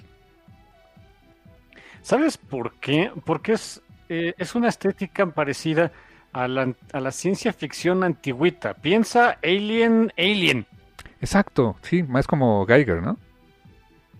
Exacto, es un es una eh, es un ambiente futurista, pero que se ve clunky, de, harto aparato, que, que, que casi casi le tienes que si se te está descomponiendo algo le das un guamazo para que vuelva a funcionar. Eh, como, útil, como es esa estética la de, la de este mundo, el, por eso es que el arte de Gabriel, según yo, quién sabe, pero según yo, el arte de Gabriel Hernández Gualta funciona bastante bien, porque él tiene mucho eso, o sea, es un trabajo, eh, es, es, muy bueno, es extremadamente detallista, y, y pero no, no, se parte eh, la cabeza, si, por ejemplo, hay, hay algunas líneas, por ejemplo, cuando, se, cuando es cosa de dibujar una puerta o la o una o, sea, o, cuando ves las naves espaciales de lejos que se ven honestamente como basura apilada en un eh, este junta y echada a volar. No sé, o sea, no no, no le dice pues a la, a la, goma, o sea, con esto queda bien, queda perfecto. Eh, es el tipo de mundo que nos están vendiendo. Así que por eso siento que, que eh, el arte no, o sea, em, no solo no choca, sino que empata muy bien con esta historia. Buen punto, carnal. Y él hace el color, por cierto, él hace, él todo. Hace este, lápices, no sé si tintas también, eh, o vaya directo a color digital, pero él hace todo. Y se nota perfecto en, en, cada página, o sea, tiene un sentido, eh, o sea, del, del, color muy específico para lo que quiere para cada escena. El primer número abre con una narración en off de alguien, asumimos que es un niño, que dice, es la historia de nuestra madre y lo que vemos es un cadáver. un cadáver flotando en el espacio de una mujer de raza asiática eh, con la boca ensangrentada y pues flotando en el espacio. Y, el tono ahí es, eh, son tonos azules, o sea, tanto el azul del espacio, podríamos decir, y la, la piel, el tono de piel del, del, cadáver que ya se ve como pues azulado, o sea, por la falta de, de, de oxígeno. Y de repente, página 2, pasamos a un flashback, evidentemente, pues la historia está contada, digamos, en retrospectiva, donde vemos a esta misma mujer en una posición muy similar a su cadáver futuro, pero durmiendo, durmiendo y este, en un color más bien cálido y despertada por su hijita. Esta, eh, la mujer se llama, se llama la oficial Wu y su hija se llama eh, Lil. Y quien los despierta es un personajazo que a mí me encantó. Es una inteligencia artificial que se llama Valerie, o más coloquialmente conocida como Val. Y por lo que entendemos, esta, eh, eh, esta nave, que es la USS Montgomery, eh, depende de Val. O sea, y me recuerda, y creo que es con todo el sentido del mundo, a HAL, ¿no? Sí, a HAL de, de Odisea al Espacio 2001, de Stanley Kubrick. Sí, eso es con toda la intención. Sí, ¿no? Y me encanta que aquí, y esto es algo que le que hace muy bien tanto, bueno, aquí en este caso eh, eh, gráficamente lo hace muy bien Gabriel Hernández Walta, pero lo hace también muy bien Jeff, que es esa eh, comparación o dicotomía que hay con, con, con, los personajes para que veamos polaridades y veamos también este, confrontación. Porque digamos que en el mismo número de paneles, 1, 2, 3, 4, 5 paneles, vemos prácticamente una repetición, un espejo de la, de la página 2, ahora con otra persona, otra mujer, que este, ella es, eh, de cabello corto, blanca, con una tez eh, dura, preocupada, y a su hijito, su hijito que se llama Isaac. Y mientras que la escena entre Lil y su mamá es cálida, es de, oye mamá, este, despierta, etcétera, eh, quien se despierta primero aquí es, es esta, esta, esta, esta, esta chica que se llama la oficial Kruger. Ella despierta primero y va a despertar a su hijo y de una manera muy fría, muy cortante, así de ya, ya es hora. Ok. Y esa repetición vendría en los demás paneles también en las siguientes páginas, mientras eh, Lil y su mamá desayunan cerealito acá bien padre y están viendo la tele y toda la onda.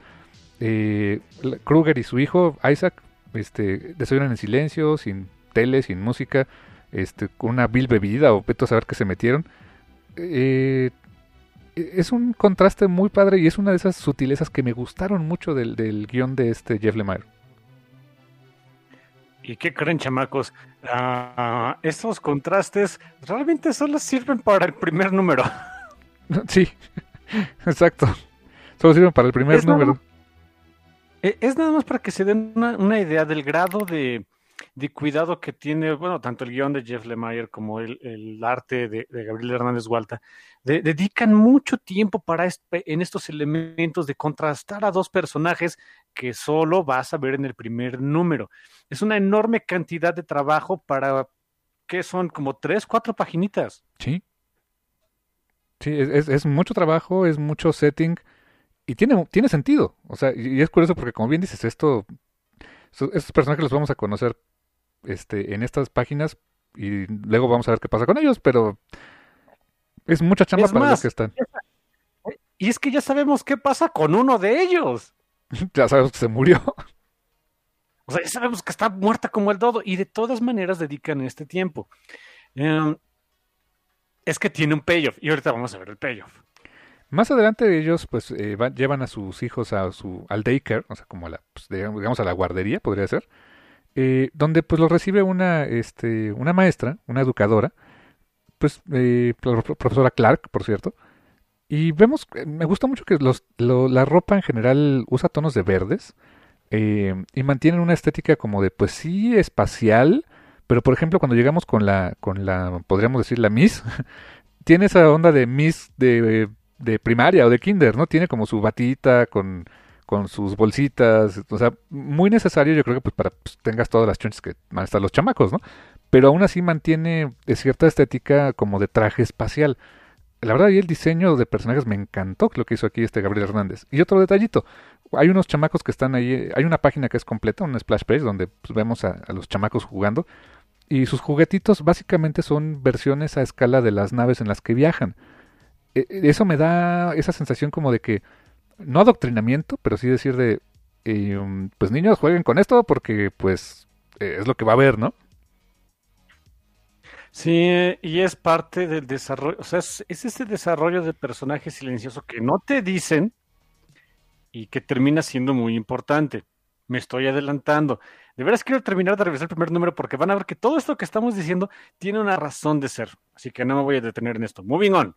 Moving on, eh, vemos a esta Kruger todo el tiempo nerviosa, eh, intranquila, eh, como que algo, algo sabe, algo va a pasar y dices, ok, están creando tensión, pero bonito.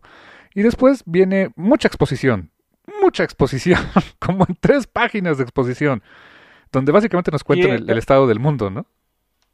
Exacto, y saben qué es lo bonito, porque es en el primer número donde nos dan todo ese world building y después nos olvidamos. No se preocupen, el resto ya es este, una, eh, una historia con un pacing, con un ritmo mucho más acelerado y más pachón. Ay, que por cierto, hay gente que, que no le gusta eso, ¿eh? hay gente que dice, oye, no me des toda la exposición de un fregadazo en, en tu primer o sea, dependiendo de si es un, libro, una película, una serie de televisión, un cómic, como que en las primeras partes, o sea, en el primer, en el primer número de un cómic, o en el primer capítulo de una serie, o en los primeros minutos de una película, no me pongas tanta exposición, porque de repente eh, a veces es necesario alargarla un poquito para ah, eh, extender un poco la, em, el suspenso o el drama, etcétera se vale, se vale decir eso, pero esa no es la forma en la que está escrito esto y que creen, a mí me funcionó bastante bien, porque ya teniendo todo este world building, eh, el chiste es que es el, lejano año 2105, que parece 2020 porque todo está yendo al garete. Y como decía mi hermano, simplemente ya la Tierra no es viable, la estamos mandando otra gente al espacio, hay grupos separatistas, etcétera, etcétera.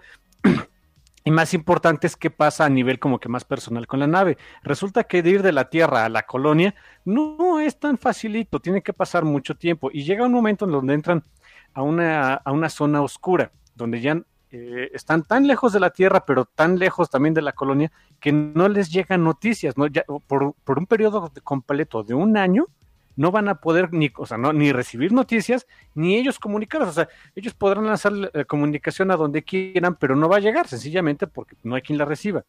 Entonces, también hay eh, toda esa, esa sensación de aislamiento que de por sí, o sea, es una historia en el espacio, el chiste es que te sientas aislado, es todavía mayor, porque dices, si algo pasa, ni pedir auxilio. Ahí se aplica el de en el espacio nadie te va a escuchar gritar porque estás bien lejos. Eso pensé también. Sí, es que es un muy buen concepto, lo aprovecharon bastante bien. Y todo esto que le estoy diciendo, que, que, en, tres páginas de, exposición uno dice, oye, oye, me hubieras puesto un poquito menos, e, es necesario, porque después eh, esperemos que le hayan puesto atención porque no lo vamos a repetir. Sí, y, creo que también es necesario por el, la cantidad de, de, espacio que hay, ¿no? O sea, son seis números y yo creo que, eh, digo, seguramente otro escritor hubiera tomado la opción y también hubiera sido válida quizá de, ir metiendo toda esta exposición en diferentes partes de manera este, retroactiva, pero eh, no sé, a veces eh, cuesta más, cuesta, cuesta trabajo así y, hubiera demeritado en mucha de la acción que vamos a ver después, yo creo. ¿eh? Sobre todo porque estaba pensado esto para hacer una miniserie, una miniserie de seis números. Si hubieran sido una, serie más larga, pues sí, o sea, verte guardando pequeños este, eh, pedacitos de ese world building y de todos esos detalles y esas minucias que, que, después van a jugar para más, para, para un, una bronca más grande, pues puedes guardártelos, puedes irlos distribuyendo, pero como eran nada más seis números, de una vez. Exacto. Y bueno, digamos que ya tenemos el setting, tenemos un año de silencio total y están a punto de entrar así al, este, al, pues a ahora sí que al, espacio donde nadie te va a oír, gritar y all hell breaks loose. Hay bronca. A la voz de Viva la 4T, perdón, este, a la voz de Viva los separatistas, eh, esta Kruger lanza un ataque biológico en, en, este, en la nave con un virus letal que mata a todos mata a toda la a toda la tripulación, o sea, íbamos como que estaba todo pachón, como que dices, ok, vamos bien. Luego, eh, todo estaba tan pachón que se te olvidó que la historia empezaba con un cadáver. O a mí no a mí me pasó. Y de repente es de, oh, ok, ya me acordé, los cadáveres, cierto. Y eh, a ese virus empieza a matar gente este, a lo loco. Y en su desesperación, eh, la, este, la, la, oficial Wu empieza a comunicarse con, con Valerie y él dice a Val, cuida a los niños, protégelos, este, acaba con esta tipa antes de que se acerque a ellos, dice, no, pues no puedo, o sea, soy una inteligencia y no, no, no están mis protocolos. Bueno, a ver, este, no, necesito que, necesito que este, borres tus, directivas. Y a, fuerzas de trancazos despierta a, un oficial que estaba muriendo para que le diera un código, para que pudiera este, borrarle los, eh, cancelar los, los, protocolos de emisión y pudiera hacer a, a que Valerie, la inteligencia a bordo, pues pudiera tomar decisiones y pudiera, sobre todo, proteger a los niños. ¿Cómo? Específicamente matando eh, a Kruger. Kruger llega a la, este, a la guardería y mata a la maestra enfrente de los niños. Y básicamente lo que ella quería era tomar control de la nave eh, para los separatistas, eh, que quedarse con los niños. Pero Valerie Val, la mata, la mata de una manera horrible, o sea, con unas pinzas que quién sabe dónde fregado salió, porque pues, tecnología futurista, literalmente la mata. No sabía cómo hacerlo, pero este, la mató. La mató enfrente de los niños, fue, o sea, de, una manera horrible. Y pues los niños empiezan a llorar, porque pues vieron eso, así de qué está pasando, ¿no?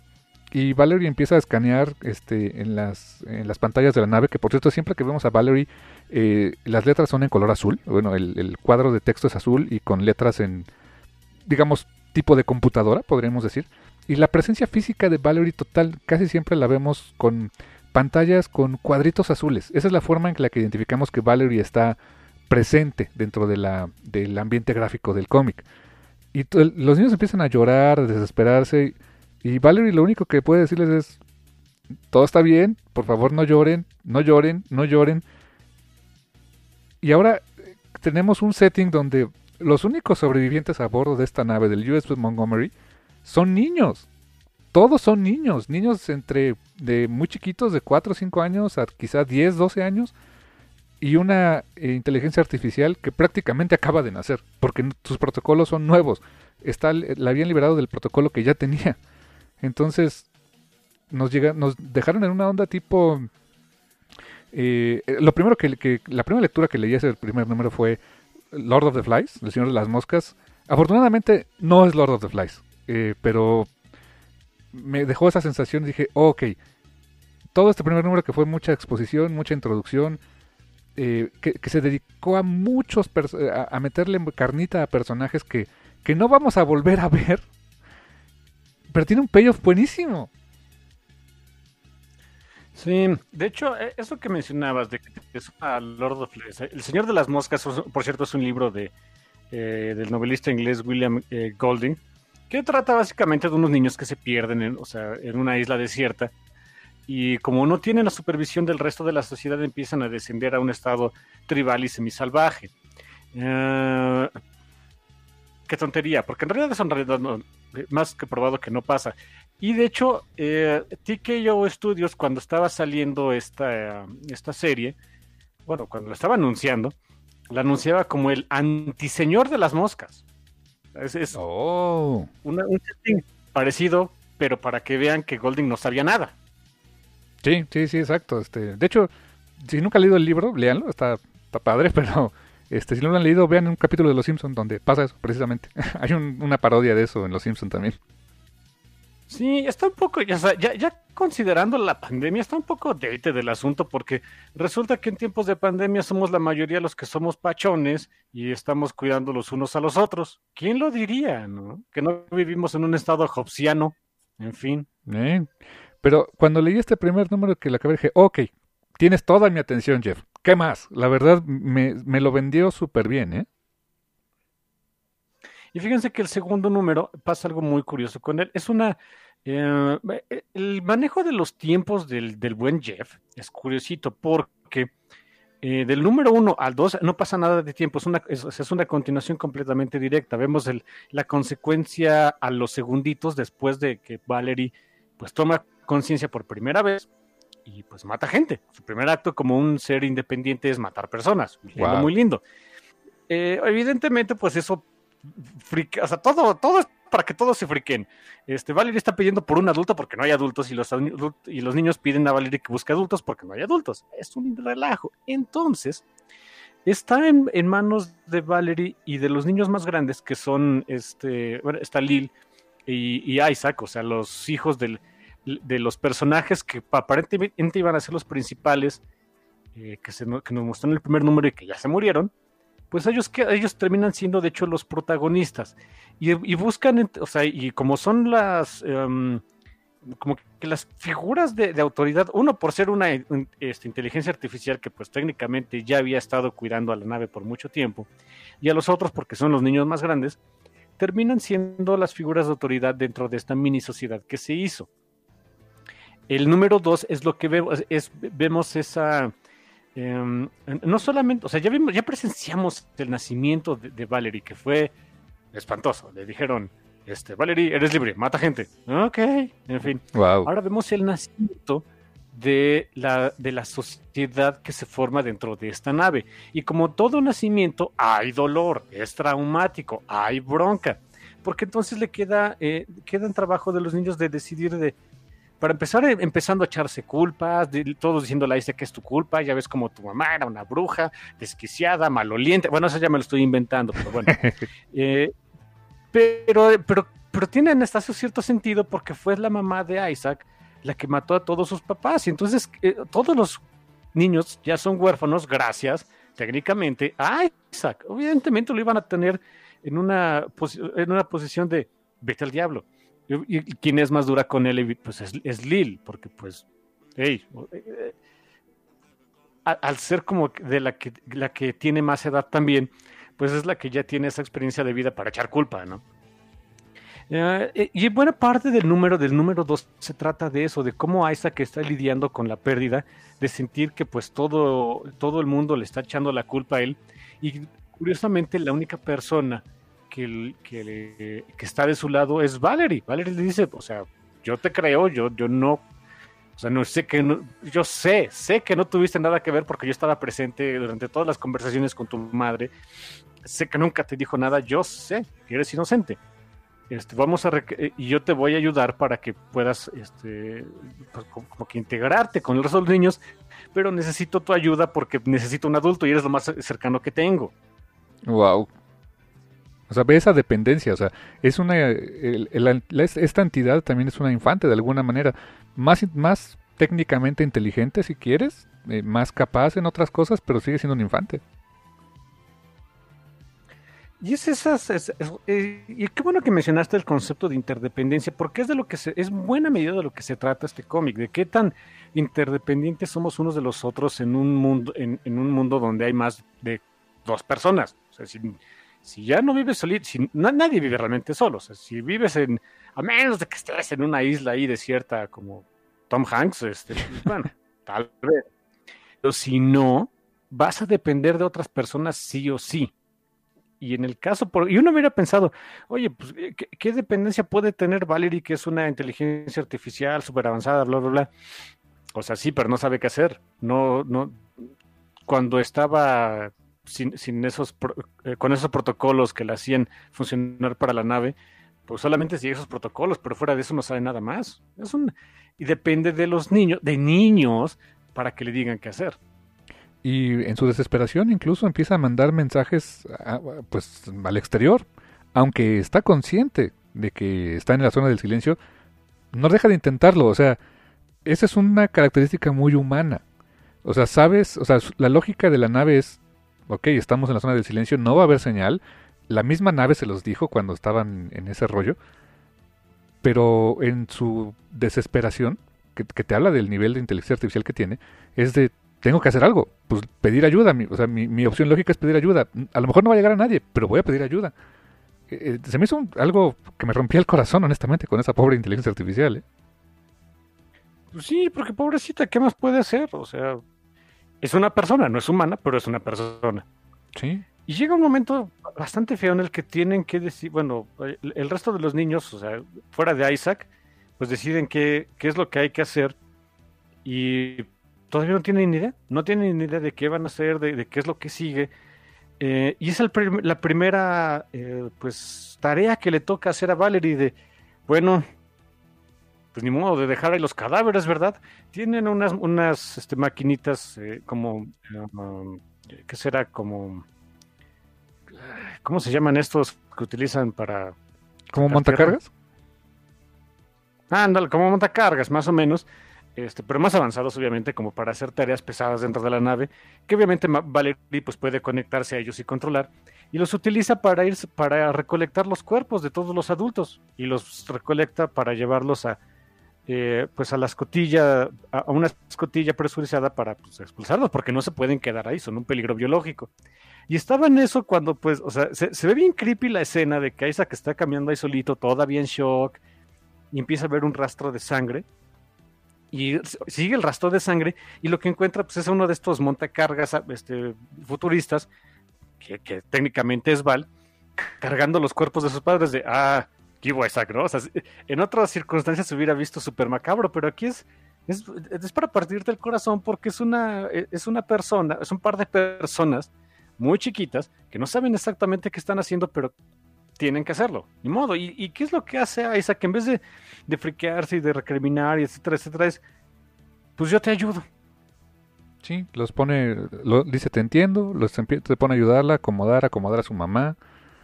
Eh, y llegan los niños, los otros chavitos y pues dicen queremos verlos, dicen no creo que sea buena idea, pues deja que los vean, que se despidan y alineen los cadáveres. Y es bien duro porque los niños pasan en un solo número pues por toda esa etapa del duelo. De hecho, llega un momento en el que eh, están platicando y dice, no, mi papá seguro está bien, o sea, no puede estar muerto.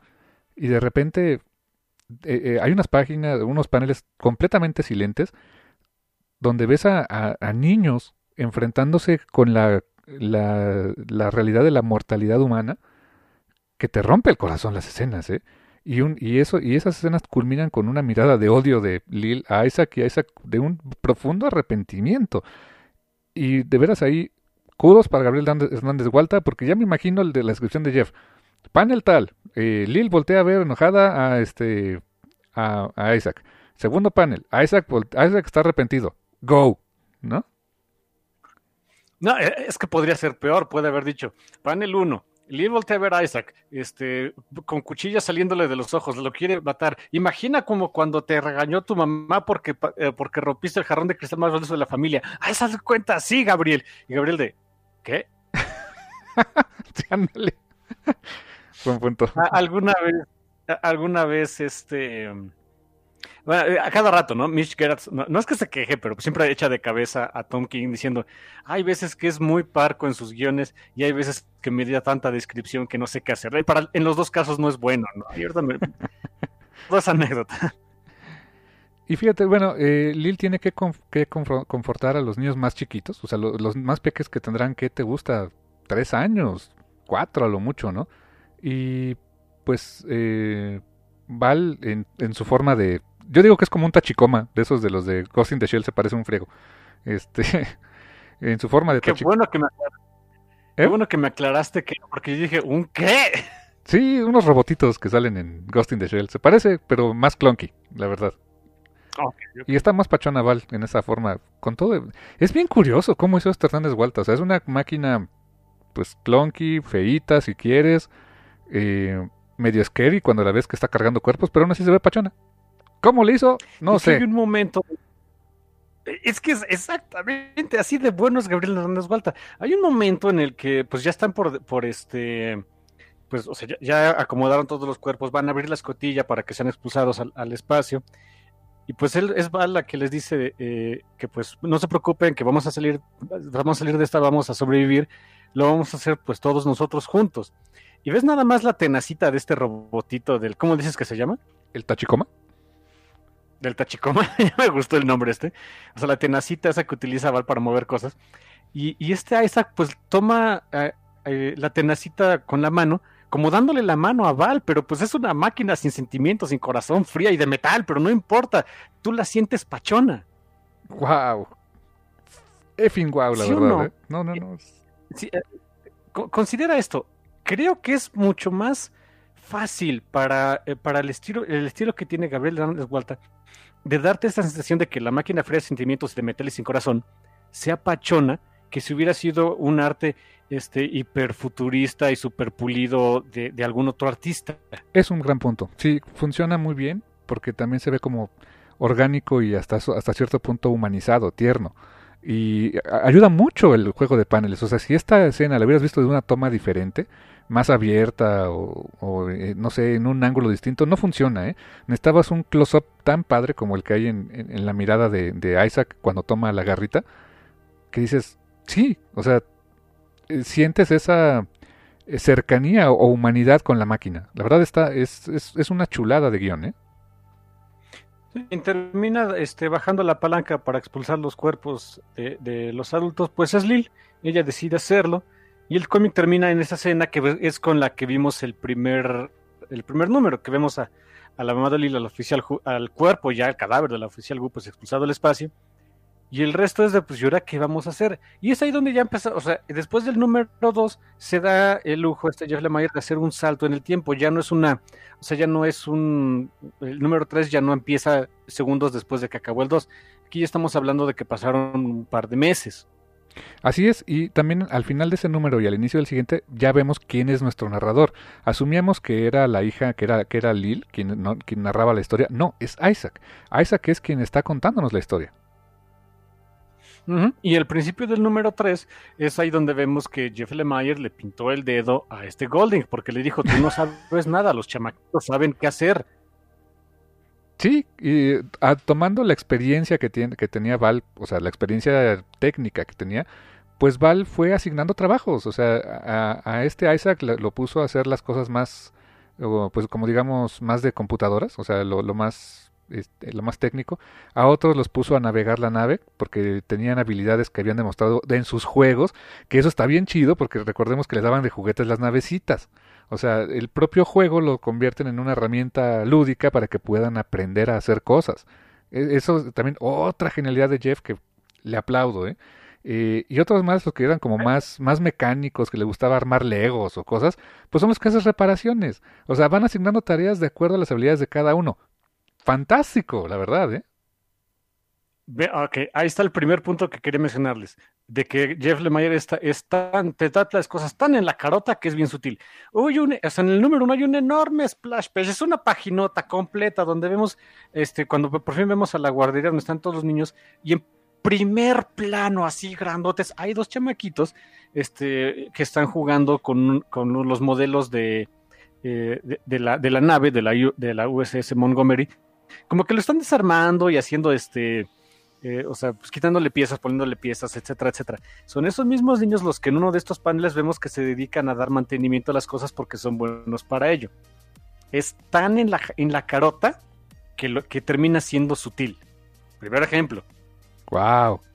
Y en, bueno, el número continúa con esta este, también eh, dicotomía, ahora entre Isaac y Lil. Lil es la rebeldita. O sea, Lil es la que no le contesta a Val, le dice que no quiere hacer sus tareas, que no quiere hacer las cosas. Eh, es, es, la, es la rebelde, la verdad. Y, y Val, pues trata de, de, que tome las cosas en serio, de sí regañarla, pero pues como ser consciente de que pues, es una niña. Y pues ya los niños hasta... Hay, hay una otro panel que no sé si también sea de, los ejemplos que quieres dar, pero había otro, en el primer número había un panel donde estaban todos los adultos eh, eh, tomando decisiones en el puesto de mando, en la nave y todo el rollo.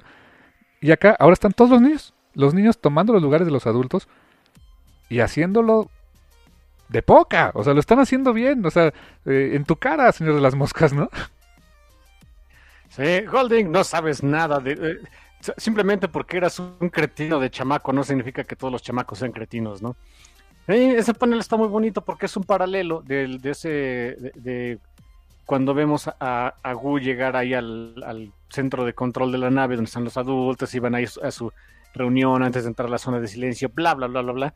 Es esa misma escena donde vemos a Lil entrar y esta vez ves a los niños tomando el, eh, sin ningún problema el papel de los adultos porque tienen que hacerlo. Su supervivencia depende de eso. No son salvajes, no descienden en, en una, eh, a, un, a un estado semiprimitivo. No, así no funciona la vida.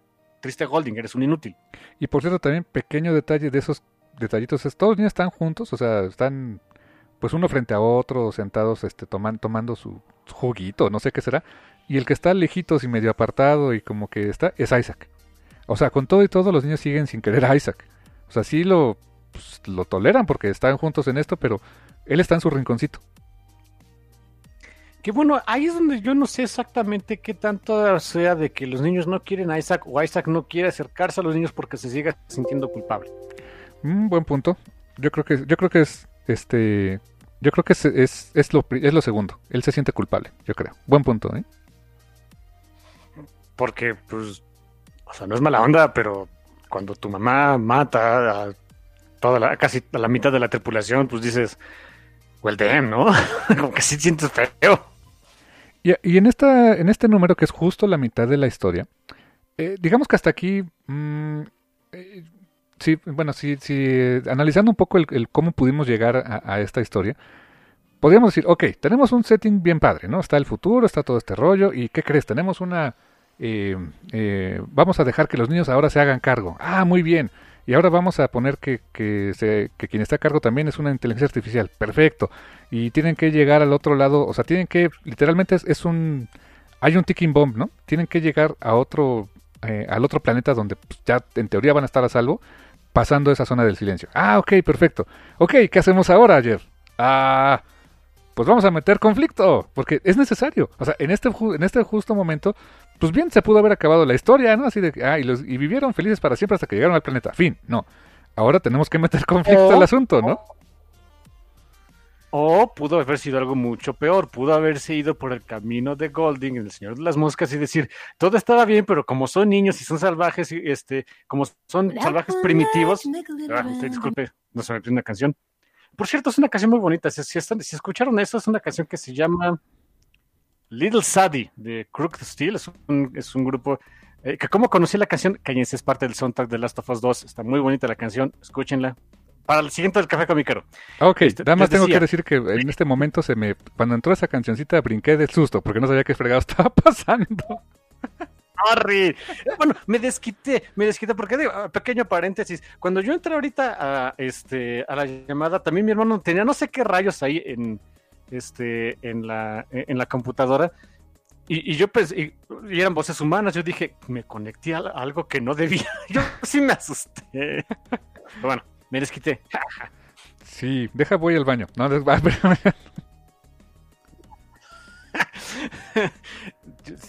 un poco tarde, pero bueno, ah, no, no es cierto. No yeah, es cierto. Ah, les decía que también que, que, se pudo ir el buen Jeff este por el camino de Golding, porque pues Golding eh, él era cretino de niño, eso supongo, y decía que todo, o ya, o ya se le olvidaba lo que era ser niño, y decía que todos eran unos salvajes en potencia. Pues no, evitamos ir por ese camino. El conflicto llega como, pues, un, como los buenos conflictos pasan, eh, de una influencia completamente externa.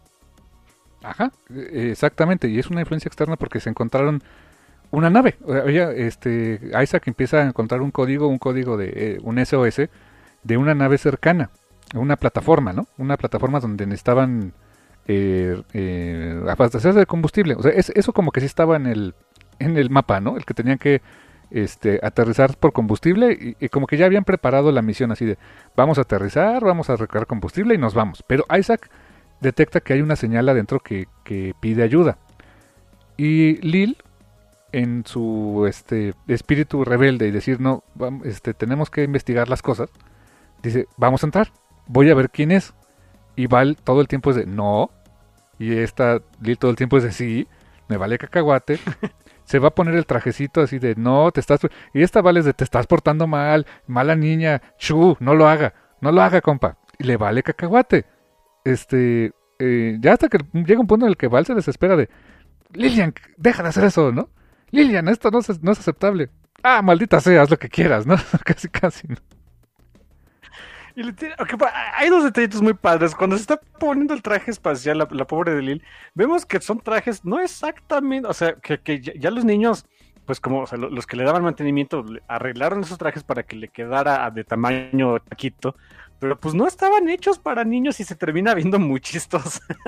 Sí, parece personaje de, no sé, de Akira Toriyama Doctor Slump, algo así, no sé.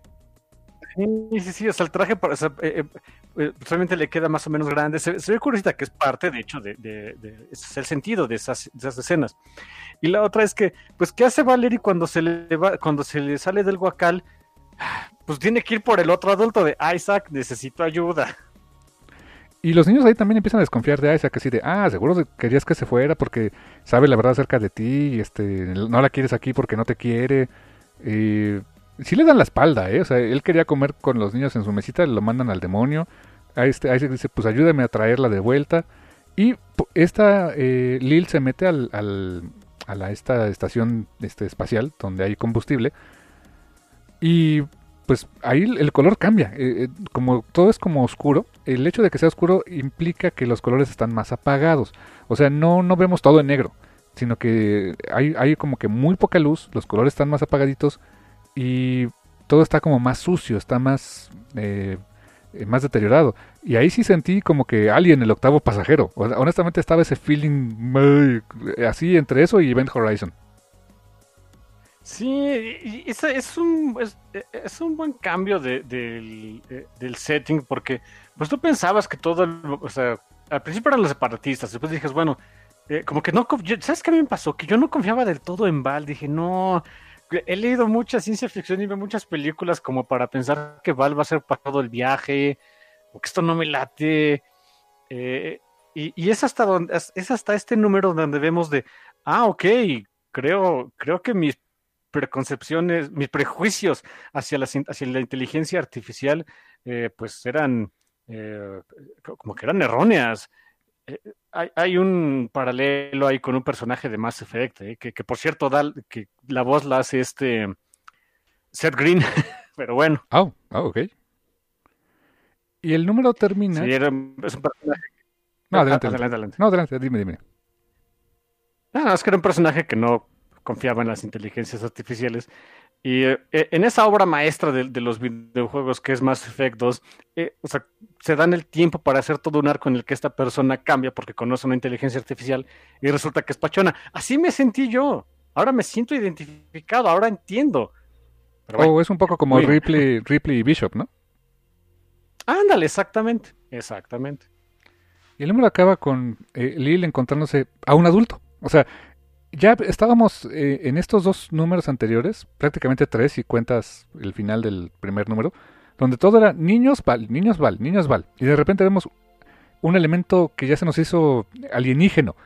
Eh, y es tan, o sea, de hecho da esa sensación de que es un alien, es un adulto que está asustado y le dice a la niña, este, cállate, porque si nos oye, nos puede, él nos puede matar. Así de, ah, caray. Y la verdad es que sí se sentía como un alienígena, porque ya no estabas acostumbrado a más que ver figuras pequeñitas. Qué buena lectura, me gustó eso, ¿eh? Ya, el Jeff, Jeff eh, hizo a los adultos tan ajenos a esta historia que cuando vuelve a entrar, los sientes alienígenos. Órale, eso me gustó, ¿eh? Me gustó de verdad. Chulada. Y ya en el cuarto número, eh, pues hay más conflictos. O sea, en, eh, la, eh, Val y los niños están Lil no ha regresado pues, y dice Isaac, pues voy a ir por ella. Y dice Val, no, fregados, o sea, quedamos que no, ¿no? Y no sé, eh, En, en modales. Exacto. Y vemos el encuentro entre este, eh, este señor, este adulto, y Lil. Y le dice, este, ¿dónde está tu tripulación? Pues todos están muertos. Dice, pues nada más estamos los niños. ¿Cómo que nada más están los niños? Eso no es cierto. Ah, esto es una locura, están mandando niños. Dice, pero es que todos se murieron. Y dice, o sea, se empieza a poner medio agreste el otro tipo, ¿no? Medio ya, medio agresivo con ella, ¿no? Eh, Eh, hasta que le dice, pues, te- pero dice, bueno, no estamos tan solos, está Val. ¿Quién es Val? Pues la nave es nuestra inteligencia artificial. ¿Tiene una inteligencia artificial? Ah, maldita sea, es un, es un truco, nos, van, nos va a matar a todos. Está como loquito, o sea, como que le tiene miedo a la inteligencia artificial, ¿no? Y es ahí donde todavía yo decía, o sea, ver a este personaje me, eh, eh, me volvió a dar miedo de, "Ah, ok, si Val se va a poner loca, a este cuate algo, una inteligencia artificial le hizo algo, este, quemen a las máquinas, ¿no? O sea, en fin. Regresó eh, este, el, el Morpheus que hay en mí, ¿no? El Morpheus de Neo. Ándale, sí. Y entonces, pues Val eh, no le queda de otra más que aceptar que Isaac también se ponga su trajecito, que se ve también bien chistosito el pobre niño. Parece un pequeño Buzz Lightyear. Hasta los colores, fíjate, más o menos se parecen. Blanco y verde. No le queda otra más que aceptar que vaya y en la medida de lo posible en- eh, Val se sube a un tachicoma, o sea, lo, lo empieza a controlar, dice, pues te acompañaré hasta donde pueda. Y llega un punto en el que ya no puede, o sea, ya, ya, ya no llegó el wifi, ¿no? Sí, eh, ahí es un muy buen truco que, que utiliza este Steve Wans, el, el letrerista, porque cuando ya la, eh, cuando, para darte la sensación de que la transmisión no está llegando, hacen el, o sea, en el cuadro de texto, que es pues el color azul normal de Val, las letras las va haciendo cada vez más pequeñitas y le va poniendo esa- esas, eh, pues, efectos de sonido como si fuera, como si estuviera cortando la comunicación y cada vez la letra más chiquita, más chiquita, para darte a entender de que ya se está saliendo del rango. Muy buen truco, ¿eh? No, sí. Y luego vemos al, a este Isaac que recorre más o menos en, parecido el camino al que tuvo Lil, igual en ese setting muy de Alien el octavo pasajero y así bien creepy. Y mientras que Lil encontró un ser vivo, él no, él se encuentra un cadáver. Y curiosamente reacciona bien, o sea, pobre chamaco, está bien traumado el pobre muchachito, la verdad. Pues sí, pobrecito, o sea, pues ¿qué le queda? Y el otro, eh, Lil está con el otro tipo y está como loco. Él dice que son de los separatistas. eh, lo- no, los- no lo deja de tachar de separatista ella también. Y cuando, este, pues parece que, que dice, pues voy a tomar la, nave y voy a regresar a casa. Regreso a la Tierra, me vale gorro. Eh, Isaac, lo vemos, eh, Action Man. O sea, agarra literalmente un palo y le mete un trancazote al otro tipo. Y se lleva corriendo a Lil y pues, pélate, ¿no? Este, Curiosamente, cuando Lil en su regreso hacia la nave se topan con el cadáver, Lil sí se espanta.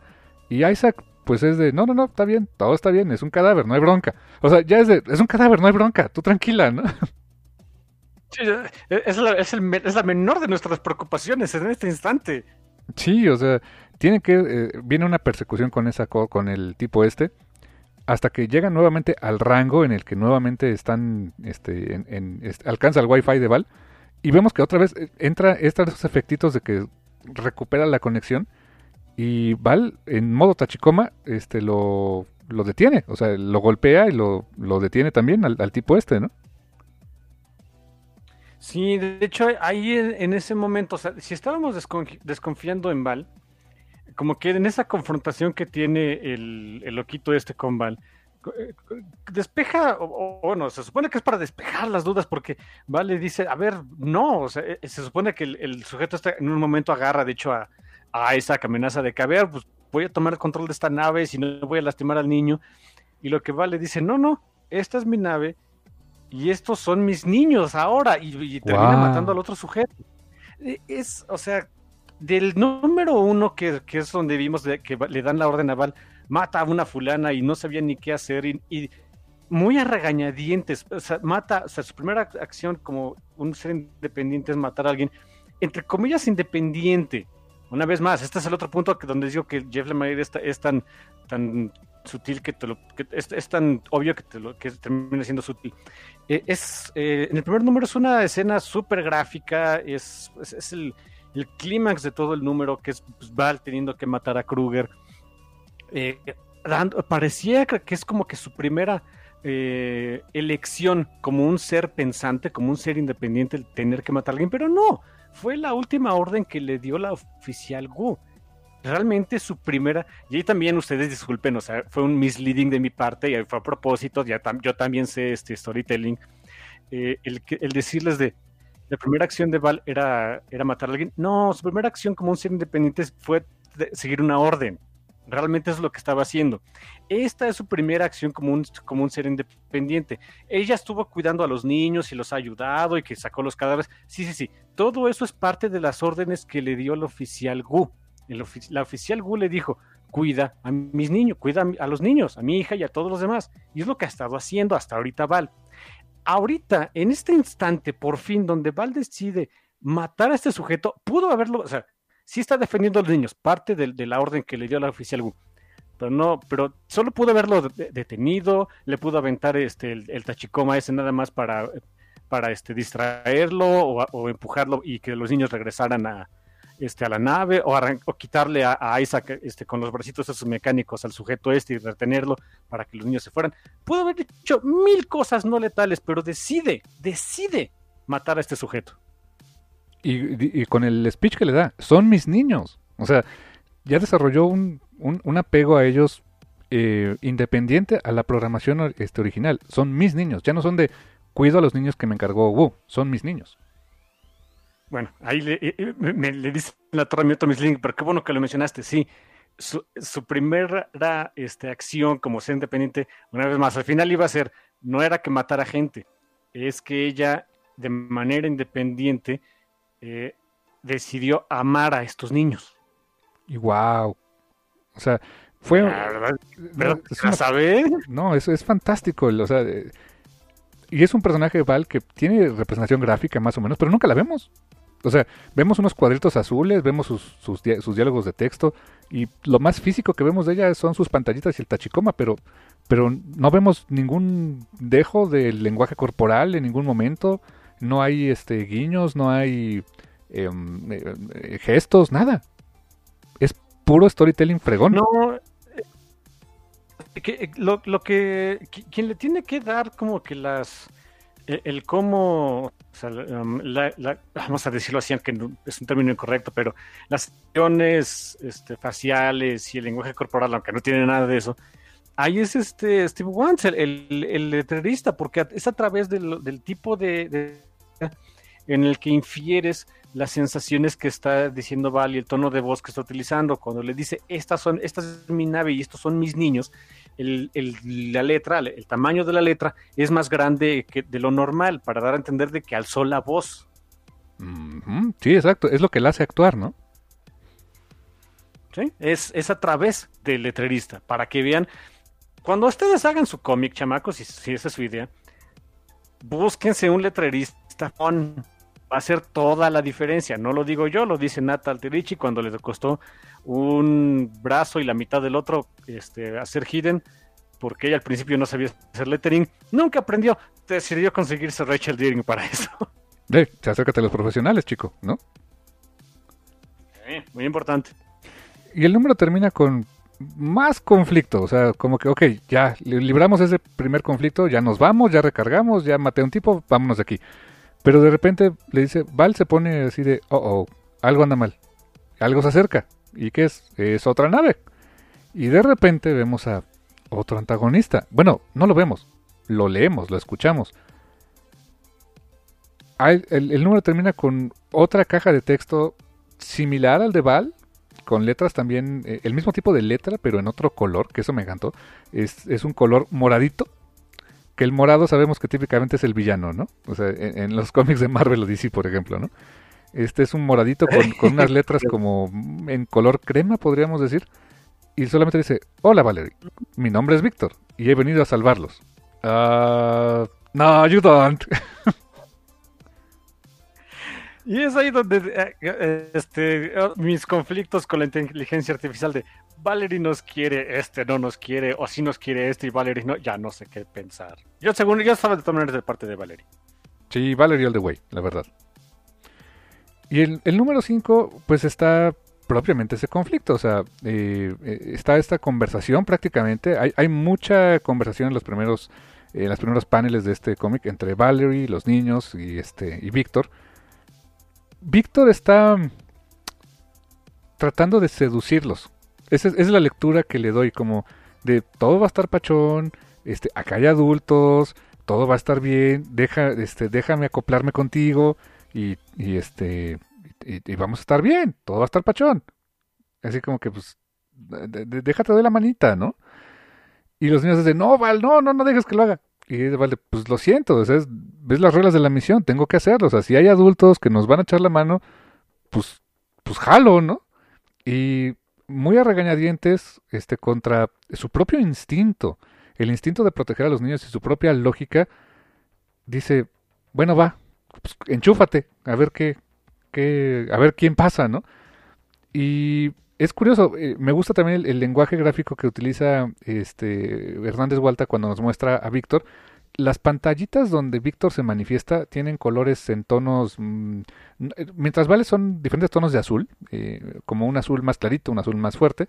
Cuando entra Víctor usa unos tonos medio rosas, fuchsias, mezclados con azul, como para, como para dar a entender de que pues sí es como Valerie, pero no realmente, ¿no?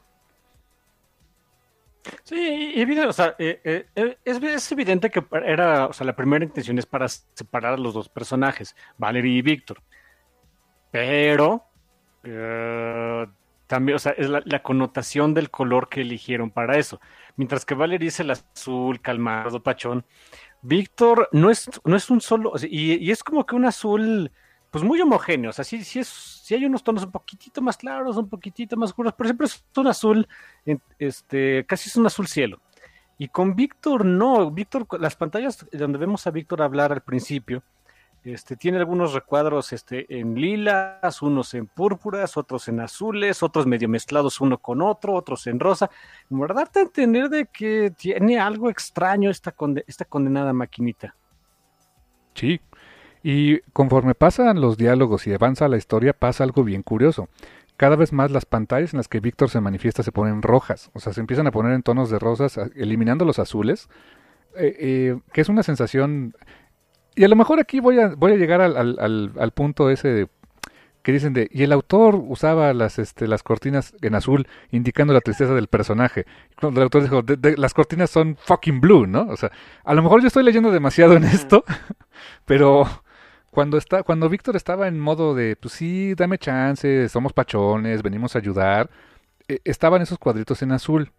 Pero entre más subía la escala de que de sus intenciones no eran tan chidas, se empiezan a poner más fuchsias, más rojitos, más rosas, hasta que cuando de repente ya es, este, se le cae la cara de, de, que no era la inteligencia artificial pachona que creíamos, ya todo es rojo. Entonces los primeros era como que todo estaba, eh, el azulito de todo está tranquilo, y ya cuando todo es rojo es de, no, ¿qué crees?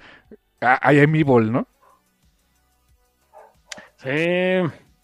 Y eh, ahora sí, ya eso por fin el, el contraste completo entre el azul de Valerie y el rojo de Víctor. Y Víctor lo que va intentando es apoderarse de la, de la nave, purgando del sistema Valerie. O sea, y hay unos elementos muy en, la, en nuestra carota que después sirven para otra cosa, pero bueno, que es un diagrama de la USS Montgomery eh, donde se van poniendo algunos cuadritos en color rojo y unos en rosita, como para darte a entender de que Víctor está invadiendo la nave. Evidentemente, o sea, en el ambiente físico en el que nosotros vivimos, en el que los niños viven, no ven, no ven eso, no ven la invasión, pero su nave está siendo invadida. Sí. Es un poco como Ultron y Jarvis, ¿no? En Age of Ultron. Fue muy gráfico hacerlo así, ¿no?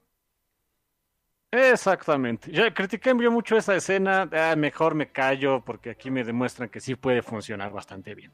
Sí.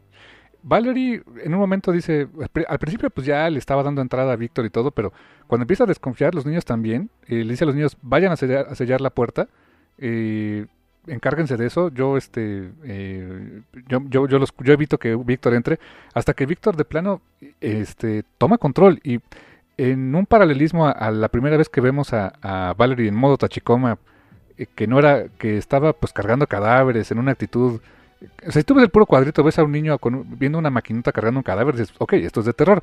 Pero en realidad era una, escena era relativamente pachona, era pues dos personas tratando de hacer lo mejor que podían. Y acá vemos un paralelismo donde vemos a Víctor en modo Tachikoma completamente amenazante. Hasta el diálogo que le dice a los niños es no voy a permitir que lo hagan.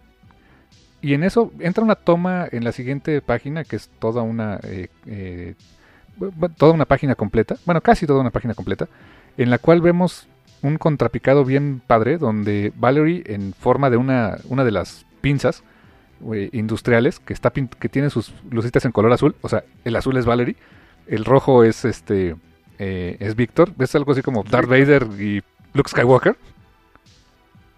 Eh, se enfrentan, enfrentan, ¿sabes? este Mecha Kaiju Brawl o algo así, ¿no? Exactamente, es Mecha Brawl.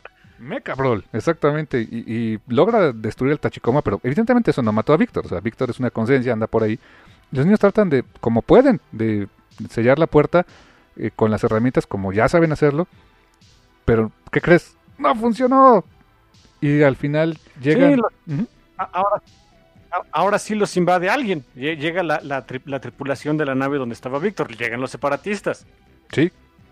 Llegan los separatistas y llegan a en plan de, pues vamos a ayudarlos, pero pues no es cierto, o sea, vienen a quedarse con la nave. Y curiosamente, eh, algo que es, tanto en este número como en el siguiente vemos muy constantemente, es que los separatistas le están haciendo caso a Víctor. Y eh, de hecho es, como que dicen, es el plan de Víctor el, haber hecho esto.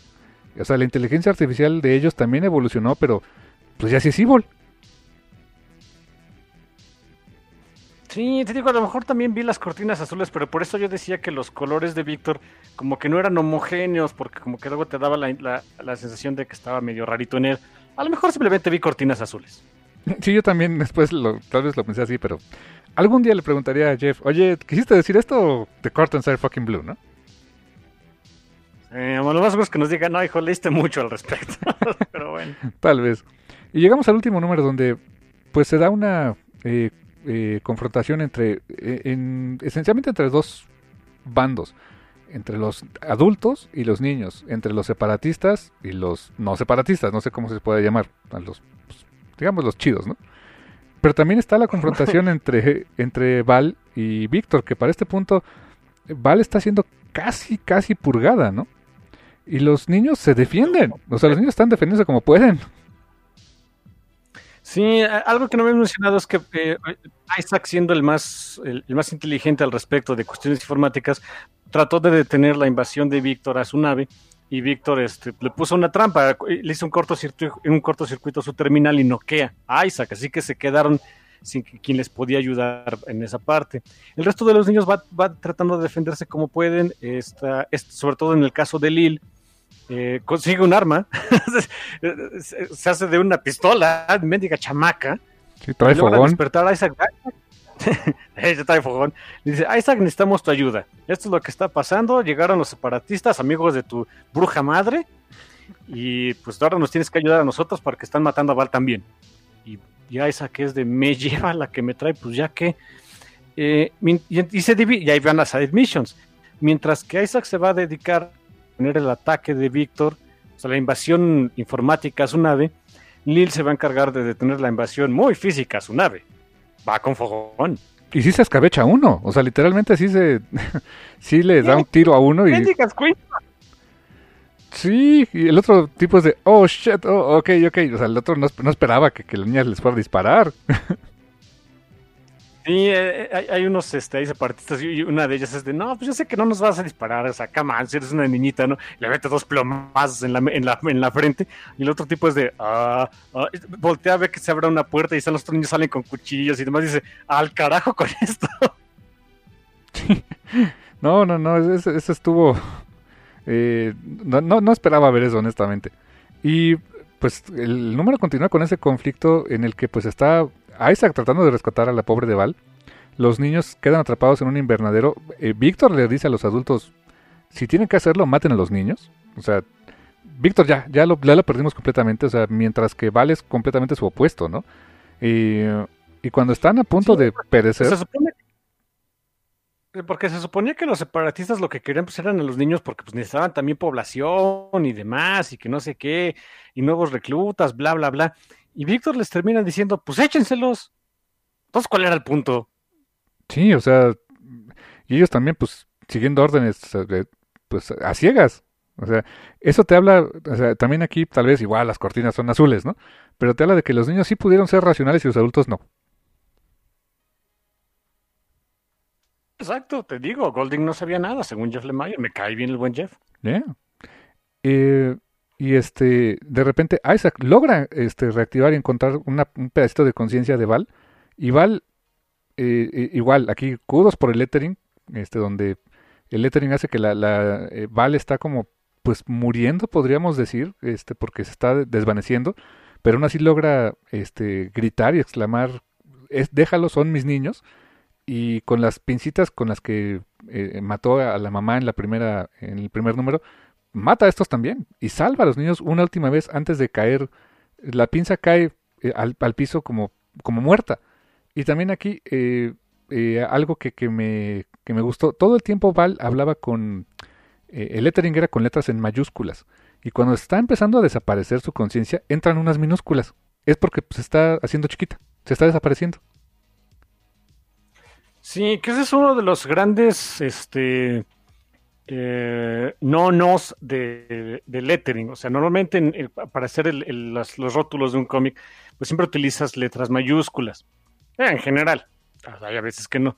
Eh, pero pues el chiste es conocer las reglas para cuando sea necesario poder romperlas y darle significado. Este es uno de esos casos. Sí, exacto. E, es un buen punto eso que dijiste cuando dicen que es que así es mi estilo y la anatomía me vale y no sé qué, y, o sea, está bien si vas a romper las reglas, pero conócelas para que sepas por qué las estás rompiendo y qué quieres decir con eso, ¿no? Sí, sí, exacto. Sí. Y básicamente ahí vemos el, pues el sacrificio final de Val, o sea, logró salvar a sus niños eh, y los chicos escapan, pero afortunadamente se llevaron en una memoria USB lo poquito que quedaba de, de Val. Sí, lo, lo, quien le salva realmente el pellejo ahí es Isaac, porque Isaac eh, sí logró contrarrestar de cierta manera el avance de, de Víctor. Víctor ya estaba acá regodeándose de, pues ya tomé control de su nave, y no me importa que hayan matado a la otra tripulación, aquí yo mando, etcétera, etcétera. Y este Isaac le dice, ok, qué bonito que ya tomaste esta nave, pero para que veas que inteligente, tienes de inteligencia artificial, lo que hay una gran mentira en, este término, no eres muy inteligente. Mientras que Víctor estaba, purgando a Valerie de la, de USS Montgomery, Isaac estaba purgando a Víctor de la otra nave. Le dice, ok, ya te quedaste aquí y aquí te vas a quedar. O sea, ya te cerré el, camino de regreso a tu nave. Y te puse este un, eh, curso ahí eh, para que la nave siga su, camino, para que te estrelles infeliz y a ver qué te va a pasar. Y se van caminando y bien contentos y bien felices los desgraciados chamacos.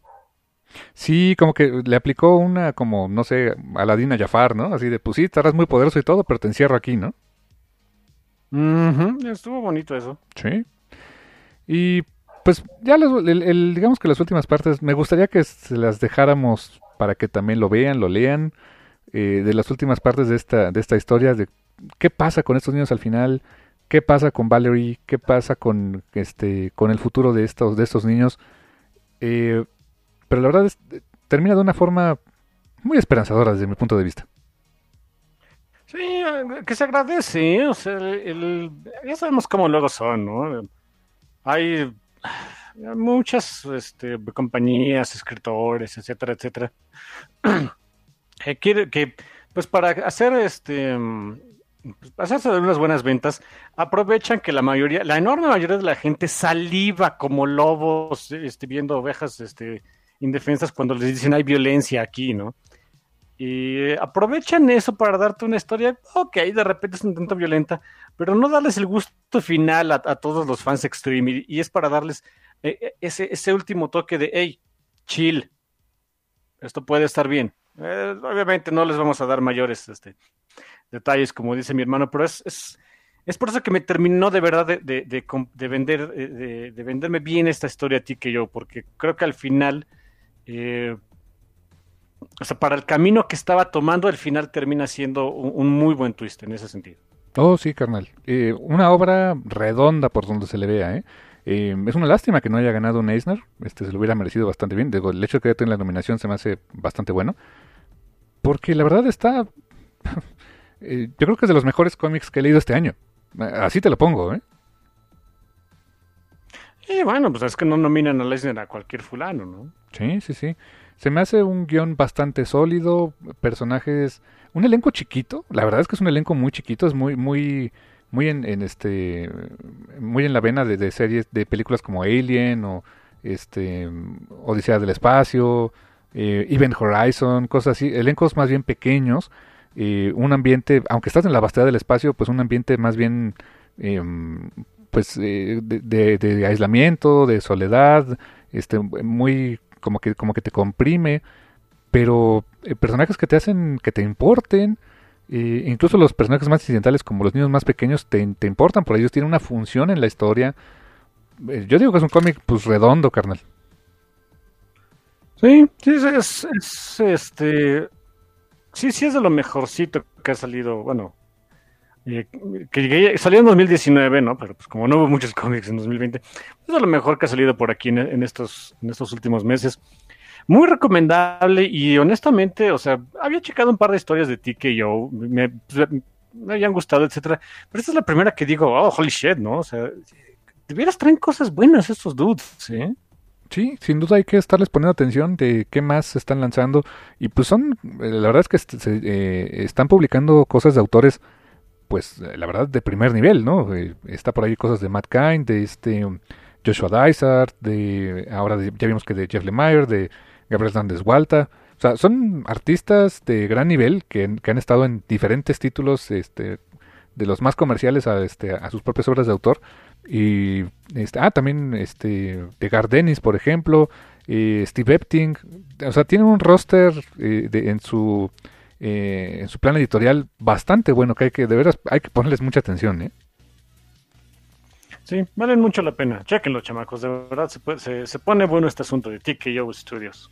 Y como dijiste, pues la mejor opción para tenerlos por acá en digital, sin duda. Este, ya sea en Comixology, en Kindle, eh, este, con las, eh, en el dispositivo que quieran. Y es lo más económico que podemos tener.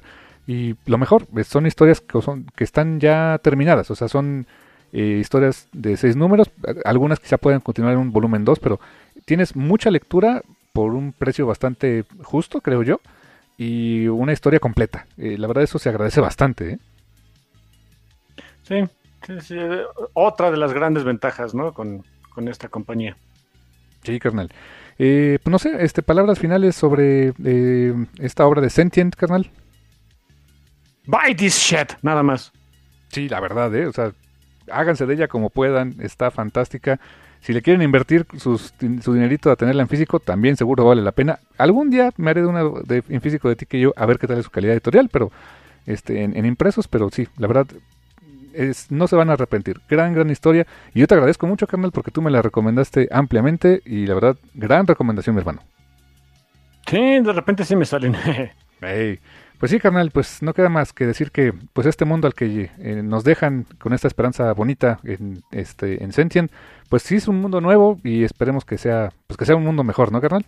Sí, de hecho esa es, eh, básicamente esa es la, la, la moral de la historia. Así que pues háganle caso, chamacos. Gracias. Totales. Bye. Y hasta la próxima. Bye. Bye.